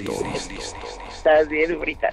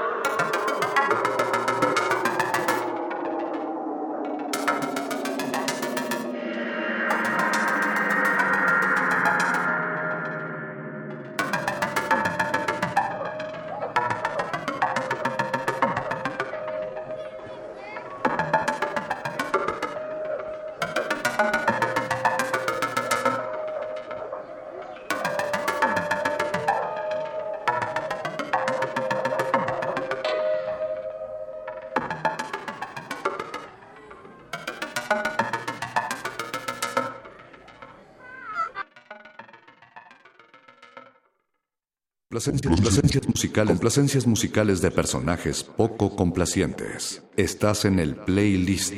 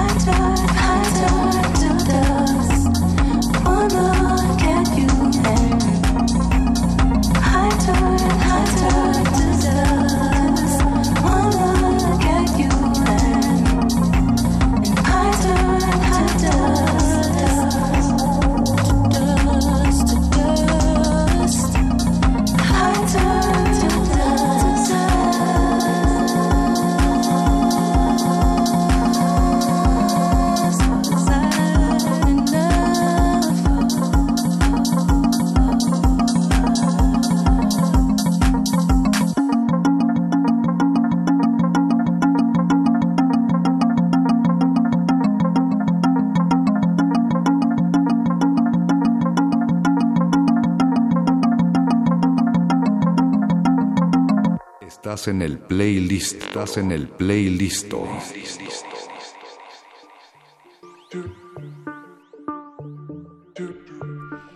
Y acabamos de escuchar directamente desde Ecatepec a Oli Choli. eh, y después escuchamos un remix eh, de Icónica hecho a la cortesía de nuestras invitadas a distancia de hoy. Eh, qué desafortunado, la verdad. Yo quería hacer una fiesta en cabina, pero bueno, las condiciones, este, pues nos, han orillado a hacer este bonito foner también con Sonora Mulata y Panchita Peligro. Estaba leyendo hace un rato eh, un, un artículo de la periodista Lidiet Carrión que decía que ahora el, lo peligroso del virus es que ahora vemos a, a los de junto como un peligro, justo como, como un enemigo. Y pues a mí me, me gustaría pensar que no es así, me gustaría pensar más en lo que nos une, me gustaría pensar más en lo que nos hace comunes y no vernos como extraños y no vernos como enemigos juntos en, en un vagón del metro o en un salón de clases. Entonces, pues utilicemos la música para esto, para unir, para también para compartir como lo estamos haciendo en este playlist de la noche de hoy. Chicas, ¿me escuchan? Hola, claro. Chicas, platíquenme un poco de platíquenme un poco de su amistad. Me gustaría saber cómo se conocieron, cómo surge esta dupla Panchita Peligro, Sonora Mulata, que además las llevó a hacer una gira ya por Europa y que regresaron con todo el power para generar lo que eh, pues ahora conocemos como Chingona Sound, que es esta colectiva que reúne un montón de talentos. Cuéntame, Betty, cuéntame tú primero, ¿cómo, cómo fue la amistad? ¿Cómo se desarrolló? ¿Cómo les fue allá en Europa? Pues fue muy chistoso, de hecho, fue interesante también la forma en que nos conocimos. Eh, yo estuve viviendo en Alemania nueve años y hace aproximadamente tres años y medio, no sé si ya cuatro, ya ni sé, pero cuando... Ya para cuatro. Ya para cuatro, sí. Cuando regresé, eh, pues yo venía con todas las ganas de, de, de hacer cosas, ¿no? de, de conocer gente, de armar fiestas, de tocar, de todo. Entonces, yo solita me armé un evento en, en, en Punto Gozadera. em, y invité a, en ese entonces a, a, a Mamba, a una chica de Argentina, una cantante y productora de Argentina. Invité a las batallones femeninos y pues yo estuve tocando también. Pero antes de que sucediera el evento, estuve pues en, en internet buscando música, conectando en, en plataformas y no sé por qué en algún momento me topé en una de esas plataformas a Sonora Mulata y inmediatamente me llamó la atención, o sea, no sé, fue algo, me llamó muchísimo la atención. Entonces le escribí, le escribí por esa plataforma, le mandé un mensaje, le dije, hola, oye, voy a armar una fiesta, eh, este, con estas artistas y pues realmente no le invité a tocar, pero le invité a que viniera, ¿no? A la fiesta, pero pues yo no la conocía, solamente me llamó mucho la atención como por internet. Qué chido. Y pues ya la, la invité a la fiesta y y ya la- como que ya pasó y ya en la fiesta en algún punto ella llegó pues como bien que está ahí que siempre llega a hablar con todos eh, llegó directamente conmigo y pues conectamos inmediatamente y nos pusimos a platicar Y a partir de Eh. entonces han generado un montón de fiestas, un montón de. Movimiento también en la ciudad en cuanto a morras. Creo que también algo bien interesante es que justo las une esta, eh, no sé, esta, esta cuestión de la gestión cultural, ¿no? De querer hacer crecer también lo que está sucediendo en la ciudad. Sí, claro, o sea, creo que las dos desde un principio, muchos años antes de que sucediera este encuentro, pues ya cada quien por su cuenta hacía cosas, ¿no? Yo- eh, ella pues estuvo en lo de la Liga Mexicana del Vaz y otras cosas y yo en Alemania estuve en varios colectivos y estuvimos realmente to- casi toda nuestra vida después pues, de la escuela gestionando eventos pero pues siempre éramos las que gestionaban y todos los hombres tocaban y nosotras siempre estábamos atrás, nosotras organizábamos todo, o sea, ella en sus eventos y yo en mis eventos éramos cada quien desde atrás, o sea, organizaba todo, pero ya, o sea, todo todo, todo lo demás afuera eran puros hombres, ¿no? Los que pues, siempre recibían la atención y, Y todo. que desafortunadamente es el común, era el común denominador, ¿no? En- Sí, en sí, muchas sí, o sea, es normal, o sea, imagínate, yo estaba en Alemania viviendo eso y pues ella estaba acá en México viviendo eso. Y pues eso nos unió muchísimo y fue como de, no, sí, a ver, un momento. Espera un momento, ¿qué está pasando? Pero también nos dimos cuenta que no era tan normal. Claro. Porque por eso empezamos a hacer un clic, porque dijimos, un momento, aquí está pasando lo mismo, puede ser que estés en el primer mundo y tenemos, tienes un problema igual que el mío, o tenemos una situación, una cuestión igual que la mía, ¿no? Claro. Definitivamente allá, ahora que lo he vivido, ahora que lo hicimos juntas, pero que lo he visto, ¿no? Eh, tienen una cultura del sound, del, del sonido, del sound system, muy distinta a la de acá. ¿En qué? En Alemania, ¿Cuál es la ¿no? diferencia, Sai? Puta vieja, la neta es que es económica, güey. O sea, es una situación económica que al final de cuentas es cultural, Claro. pero que tienen eh, conocimiento de, de, de- de la física del sonido, que estudian el sonido y que se preocupan por sonar bien, no fuerte. Y aquí en México, desgraciadamente, por o no sé si desgraciadamente, no sabría decir si es desgracia, una desgracia. Creo que hemos hecho lo que hemos podido con lo que hemos con lo que tenemos. También hay cosas empíricas bien bonitas, ¿no? Que de repente eh, son experimentales y se dejan ir y llegan a cosas inimaginables. Claro, que no tienen allá. Claro. Y que nunca lo van a tener. Exacto. Sí, creo que pues justamente también eso fue algo que nos que nos juntó mucho hasta ella y a mí, que como que las dos nos, nos importaba mucho toda esta parte del sonido. Entonces en todas las fiestas que organizábamos, pues con lo que podíamos, pues intentábamos tener pues el mejor sonido posible y pues eran fiestas organizadas casi todas las que hicimos aquí por puras mujeres. Por nosotras, por nosotras y pues co- con, las chicas que se unían en ese momento a trabajar con nosotras. Y pues sí, eso era- también era algo muy importante, siempre era sonar bien. Me gustaría ahondar más en el tema, pero ¿les parece si vamos a escuchar ahora un par de recomendaciones de Panchita Peligro? Escuchemos, ¿qué te parece, Betty, si escuchamos a Masta Cuba y Mary B? Sí, por favor. Y después a Nairlot. Platícanos un Wow. poco de, de estas tres artistas.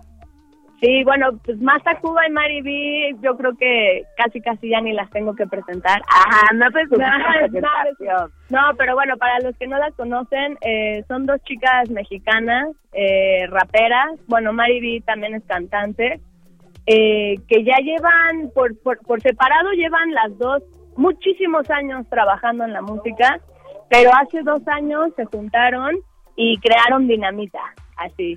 O sea, crearon un proyecto increíble que se complementan mu- súper bien y ahorita están trabajando en su primer disco que ya está súper así a punto de salir y así ya está.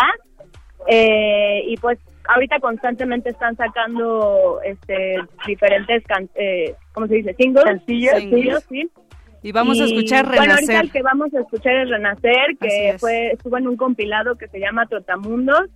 Y pues la neta está súper chida estas chicas, escúchenlas. Y bueno, Inarlot es una productora y cantante mexicana que de hecho este año es muy joven también y lleva, pero ya lleva varios años en la música. Y este año, o perdón, el año pasado estuvo, tocó en Mutec, tuvo, tuvo una presencia en Mutec y ahorita también está con todo, produciendo todo el tiempo eh, y es muy chida, escúchenla. Sí, está muy cañona. Itzel, Itzel Noise, mejor conocida como Nairlot en su proyecto solista. Estuvo incluso alguna vez aquí en Playlisto y qué bueno, qué bueno Betty que la traigas a colación el día de hoy porque en verdad es una verdadera joya musical de, de la ciudad. Escuchemos pues a Masta Cuba y Mary B con este single que es Renacer y a Nairlot y regresamos a Playlisto. Esto es resistencia modulada eh, al borde de retomar los lazos de amistad. Regresamos. Playlisto. Está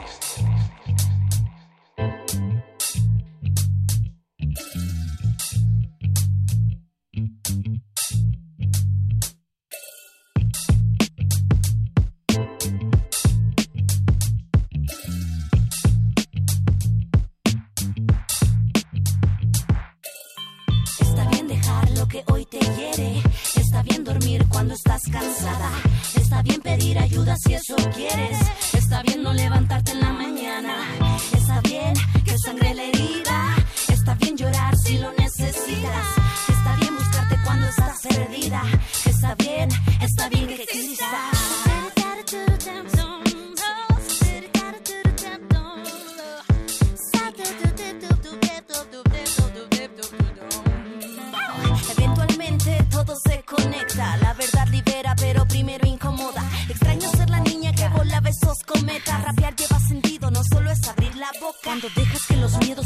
gobiernen. Cuando el ego inyectado son plantillas del Estado. Cuando la dominación va atrapando al corazón. Frustraciones sin sentido, sin razón. Yo, yo, yo experimento el mundo un poco más intenso. Para ser libre comencé por ser honesta. Consciente que mi entorno es un reflejo de mi adentro. No apagaré mi luz aunque camine donde apesta. Cuando dejas que tu mente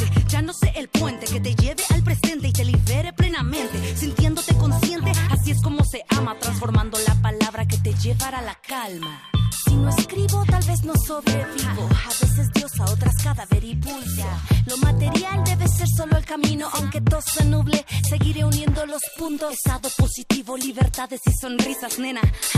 Renacer de las cenizas, como ave fénix sintiéndote plena, nena. Again, renacer de las cenizas. No tengo el alma opaca, opaco es este mundo. A donde yo me mueva y estará mi hogar. Nos están matando y ese es el asunto. Me encuentro en pleno desencuentro espiritual.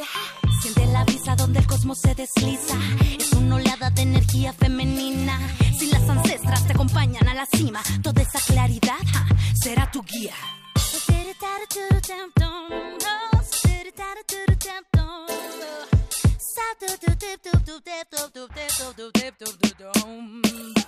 Está bien dejar lo que hoy te hiere. Está bien dormir cuando estás cansada. Está bien pedir ayuda si eso quieres. Está bien no levantarte en la mañana. Está bien que sangre la herida. Está bien llorar si lo necesitas. Está bien buscarte cuando estás perdida. Está bien, está bien que existas.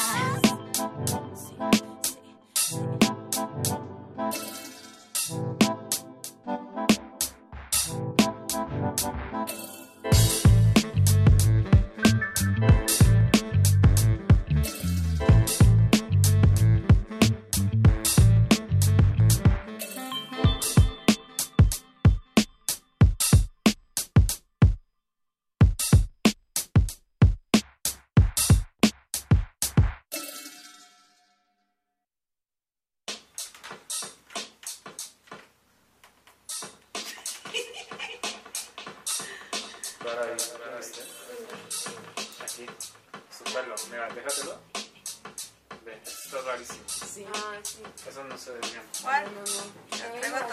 Sí, como que esa onda así, sí. como ese chorizo. como- ¿Puedes repetir la rola, por favor? ¿No parpadeas? ¿Quién? ¿Tú? Sí, güey, pero... ¿Pero por qué te llora el ojo? ¿Quién sabe? Placencias, placencias musicales, placencias musicales de personajes poco complacientes. Estás en el playlisto.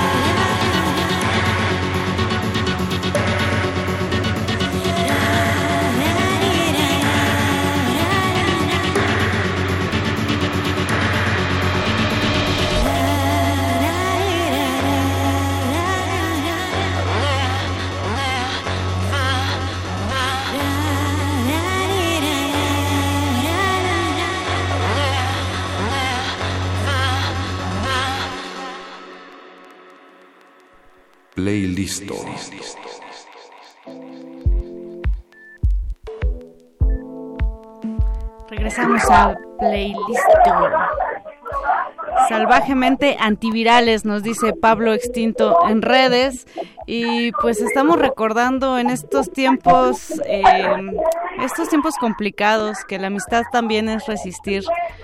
Y gracias a las palabras de Sonora Mulata y Panchita Peligro, recordamos que la música crece y nos hace también más fuertes. Chicas, ¿me escuchan? Andan por ahí. Pues bueno, en lo que regresamos un poco con eh, este dúo, eh, les quiero recordar que hay muy buenas maneras de, eh, pues de pasar el tiempo, de pasar estos momentos, de compartir música, de platicar también con nuestros amigos que, que están lejanos, de platicar con los que están cercanos, pero a veces no platicamos. Es un buen momento de escuchar a quienes muchas veces no escuchamos y de pues poner nuestras rolas favoritas, también acomodar por ahí esas playlists que a veces tenemos en mente pero que no logramos eh, pues eso, dar, darles orden porque eh, pues nunca tenemos tiempo. Es algo bien extraño en esta ciudad en donde hay un montón de eventos, un montón de conciertos, un montón de eh, festivales y pocas veces nos damos el tiempo de repente para parar un poco y para pues reflexionar de nuestro quehacer cotidiano. Y en este sentido, pues en resistencia modulada los exhortamos a escuchar, a disfrutar de las cosas pequeñas de la vida, a disfrutar también de eh, pues de, de, lo que no nos da tiempo. Hay un ensayo bien bonito de, eh, de Concheiro, de Santiago Concheiro, de Luciano Concheiro, perdón, que habla justo de esto, ¿no? De cómo parar, de cómo eh, la resistencia también se hace a través de del tiempo, de disfrutar las cosas que este sistema capitalista no nos permite y de empezar a hacer una resistencia de bajo impacto con nuestras acciones, ¿no? De hacer esta resistencia que hable de, de lo que es la, la, vida, de la vida que se nos va mientras estamos trabajando eh, pues a, la máxima velocidad, eh, siempre tomando el metro, con una rutina de cotidiana de tomar el metro, ir a trabajar, este, estar frente a una computadora ocho horas, salir, regresar a casa, tomar el transporte para tener un viaje de 45 minutos, una hora, si bien nos va, y si no, pues, eh, pues hasta dos horas en esta ciudad. Entonces, pues pensemos también que, que estos momentos sirven para hacer una una reflexión profunda de, de nuestras acciones cotidianas. Entonces, pues vamos a continuar con esta playlist que nos comparte Sonora Mulata y Panchita Peligro, en lo que retomamos la comunicación con ellas. Eh, y regresamos, escuchemos eh, los primeros dos tracks de la selección de Saide. ¿Te parece bien, Boys? Bien, entonces escuchemos Coffee Throne y escuchemos a Loris con la canción Sumac y regresamos a esto que se llama Playlisto de resistencia modulada. Playlisto. Whoa, now, me step on the go now. Tell them watch it in a traffic, off in a slow down. In a me zone, alter to baritone. Soon them a gossip say it's a queen up on the throne. You waste time with the music in your ears like any Q-tip. To face time with the blue steel reggae bass line, mama lose it. And I'm on a poly, watch it build the rhythm, put the song up on it. Now them all up on me, say them better than me, so me kill them and study them and tell me them not understand me, but them say them loving the flow. No, when them see me all over the media, and them hear me the on Wikipedia. Used to fast, now me all get speedier. I a born stamp, fire can't come, shatter than a cup of water, bomb bomb. Tell Janella, Cinderella, John Tom, say a prayer, get a quiet answer. Whoa, now, me step on the go now. Tell them watch it in a traffic in a slow down. In a me zone, alter to baritone. Soon them a go say he's a queen up on the throne. Wound them, five stars so we wound them. In a night in a morning, black over we like a owning them. March out and we storming, and one people we foaming. God, it is party alarming. God in the place so we bounding, boy. Folks now have to hear a next shot. Brother coffee tear a next track. Give it to them like a crusade. Tell them we up on a new wave. Uno nothing, nothing yet though. Me come with the fire, get low. Lyrics put you very well fear. Funny dead bro, funny wet flow. Whoa now, me the funny go now. Tell them watch it in the traffic, off in a slow down. In a me zone, alter to baritone. Soon them go see say he's a queen up on the throne. Check, check, check, new day. Better put the coffee on your checklist. Nobody never did expect this. No, them watching me, watching me like Netflix. Now leave them in a silence. Them wait for me for bring the vibes. Jamaican people leave the violence. Can't read well, read between the lines. Tell me so the gun them pile a bit. And them of them in a wide array. Oh, them reach Spanish town and all my bay. Of them all a spray while I try to play. Tell some police that if right, they not go work. Protect the peace and load the daughter skirt. Needless to display the mama, then I drip my brother boy drip before the shirt. Whoa, now, me step on the go now. Tell them watch it in a traffic, off in a slow down. In a me zone, alter to baritone. Soon them a go say he's a queen up on the throne.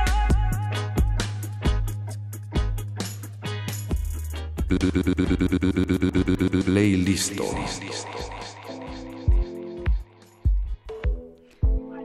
Y después de este reggae, eh, estamos de nuevo en Playlisto, chicas. ¿Ya me escuchan? Hola, sí, escuchamos bien. Perfecto. Pues nos, nos quedamos un poco platicando acerca de Chingona Sound. Platíquenme de pues este cariño que tienen con la formulación de esta colectiva que están pensando desde el diseño gráfico, que lo conforman eh, chicas que son ingenieras de audio, que son DJs, que son productoras. ¿Qué es Chingona Sound? Pues mira, primero es una comunidad. Nosotras cre estamos justo, justo este, esta magia que surgió entre Betty y, con- y, y yo, queremos que surja entre otras.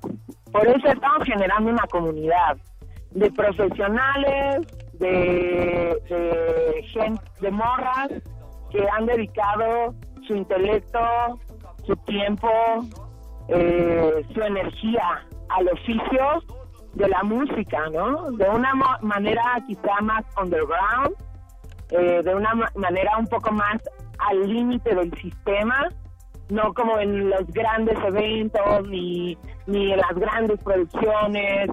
Y estamos muy contentas de lo que está pasando. Justo ahora, en este momento, está sucediendo una cosa increíble, ¿eh? que es, llegan dos de las chingonas Sound, que Eh. es Ale, Ale Alejaina, que es una morra que la neta la tiene súper clara, eh, muy sencilla, siempre compartida. Lilian es una, es una selectora DJ que lo hace muy, muy, muy bien. Es una artista porque ella hace fotografía y hace unas fotografías muy hermosas. Y otra artista que se une a, Chin- a Chingona Sound porque la conocimos en una temporada de teatro en la que Betty y yo y también Ale compartimos fechas. Aquí están, acaban de llegar. Chicas, Entonces, les mandamos un saludo a todas las que andan por allá. Saide, hola. De regreso, ¿cómo estás? muy bien. ¿Qué onda? Pues cuéntenos, ya estamos por finalizar el programa, pero platíquenos en dónde podemos tener más información de lo que está sucediendo con esta comunidad y también si alguien que nos está escuchando quiere unirse, lo puede hacer, qué tiene que hacer. Pues mira, todas eh, las convocatorias son abiertas realmente. Nosotras, eh, bueno, empezamos como de- desde nuestras redes a lanzar la convocatoria, pero ahora ya hay un Instagram, tenemos eh, un Facebook también, y bueno, como Chingona Sound nos pueden encontrar y todo lo que estamos haciendo siempre es abierto, o sea, cada junta, todas las semanas tenemos junta, ahorita, bueno, con lo que está pasando en la crisis se, pa- se frenó un poco, lo de las juntas, pero llevábamos haciendo junta ya dos meses cada semana, es, es, es abierto, estamos, eh, decidimos tomar la explanada del metro Popotla, eh, porque también creemos que es muy importante tomar los espacios públicos, eh, y pues ahí nos estamos juntando cada semana, es abierto para, para, para, para las personas que quieran unirse. Bueno, esto no podría ser sin la alianza que tenemos con una dinastía que rompe barrio todo el tiempo, que son la dinastía Duende, que es Marisol Mendoza, su papá, su mamá, sus hermanos. Marisol, te queremos mucho. Musa Sonidera represent. Musa Sonidera chingona.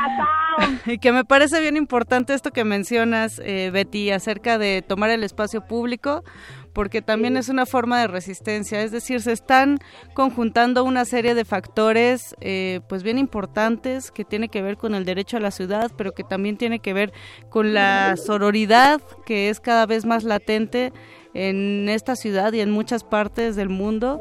Y que pienso que todos estos factores están influyendo para realmente generar un cambio en una en esta generación está pasando algo histórico y me encanta que, que seamos parte de esta historia también. Muchas gracias Sí, chicas. Muchas gracias, muchas gracias a ti. Eh, pues, bueno, eh, ¿quieres que ya nos despidamos? sí digan también por favor Ay, no, sus re- redes sociales eh, cómo las encontramos para escuchar sus sus Sí, mixes Mira, en Instagram estamos como Chingona Sound y igual en Facebook estamos como Chingona Sound. Ahí pueden seguir todas nuestras actividades. Vamos a intentar en esta época de cuarentena seguir haciendo cosas, eh, haciendo música, haciendo proyecciones de cine, haciendo transmisiones en vivo, Eso. eh, buscando también apoyo porque muchas de nosotras somos artistas que vivimos de hecho al día todos nuestros eventos todo, lo que teníamos donde generábamos pues nuestra economía se ha cancelado entonces estamos buscando formas en las que podamos apoyarnos tanto como en nuestra comunidad de Chingona Sound como externamente, ¿no? Entonces seguramente nos van a escuchar mucho en las redes esta, estos días, esta semana, y pues ojalá nos puedan apoyar. Eh, pues sí, ahí en Instagram y en Facebook estamos. Gracias, Panchita Peligro, Saide Castañeda. Y pues sí, justo es algo bien importante, ¿no? En tiempos de crisis también, eh, pues recordar que si nos unimos, si hacemos comunidad, si hacemos equipos, pues se sobrelleva también eh, pues este tiempo de cuarentena, como bien mencionas, Panchita. Además, algo que ha- hay que recalcar es pues estar súper informados, no, eh, no consumir tantas noticias falsas, no hacer caso de cualquier fuente. eh, es complejo, es complejo, complejo, Moni, eso pero- estar como totalmente informados, ¿no? Claro, es bien complejo, sobre todo en tiempos de Facebook, de redes sociales, Claro, de Twitter. No, eh, no, eh, las, las redes sociales quizá puedes encontrar información un poco más, ah, pues puede ser como más real, pero los medios de información masiva son muy agresivos. Y, to- y en este momento justo es lo que estamos tratando de hacer nosotras, como una alternativa a eso, estamos buscando eh, tomar esas redes, tomar nuestras propias redes para seguir creando, porque no podemos parar. Así es. Chicas, pues nos despedimos con la Sonora Criminal, ¿les parece? Órale. Nos parece chido. ¿Les parece chido? Y bueno, pues las, las vamos a, a- a dar seguimiento a este magnífico proyecto y esta comunidad que está haciéndose cada vez más fuerte y más grande. Agradezco a Oscar Sánchez en la producción de este playlist. Agradezco ahora en los controles a eh, Emanuel. Muchas gracias por, por la operación de este programa. Mi nombre es Mónica Sorrosa. Vámonos con la Sonora Criminal. Escuchen Resistencia Modulada. Manténganse bien informados y bien informadas. Nos escuchamos mañana. Gracias. Gracias.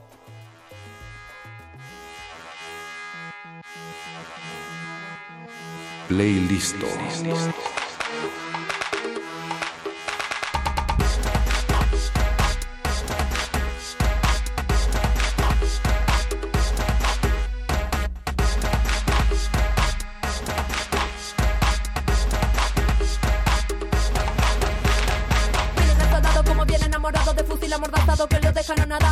Apuntándole al de al lado. Prepara un golpe de estado, manejado como marioneta sigue, persigue a su pueblo, oprime. Racataca, taca, taca, mira cómo mata a sus hermanos como rata. Sangre, hambre y su mano llena de muerte. Mercenario, amante del oficio, condenado de por vida, no escapa ese juicio. Mercenario, lo vemos asustado porque está sentado en el banquillo de acusado. Responda, no se esconda, vamos a rodearlo rápido como anaconda. Ay Dios, se me va la voz, mueve tu cintura. En Asia, muévete, muévete, muévete, muévete, muévete, muévete. Sacude tu cintura, en Argentina, suelta tu cordura en América Latina. Muévete, muévete, muévete, muévete, muévete, muévete.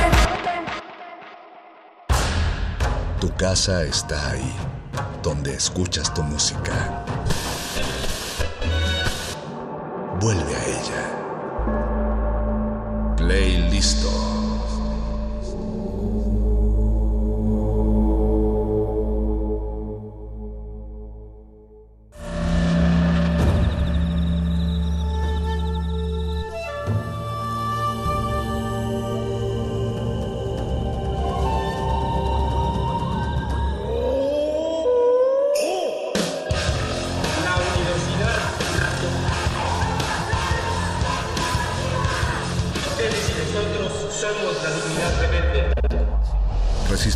Es una coproducción de Radio UNAM y El Universo.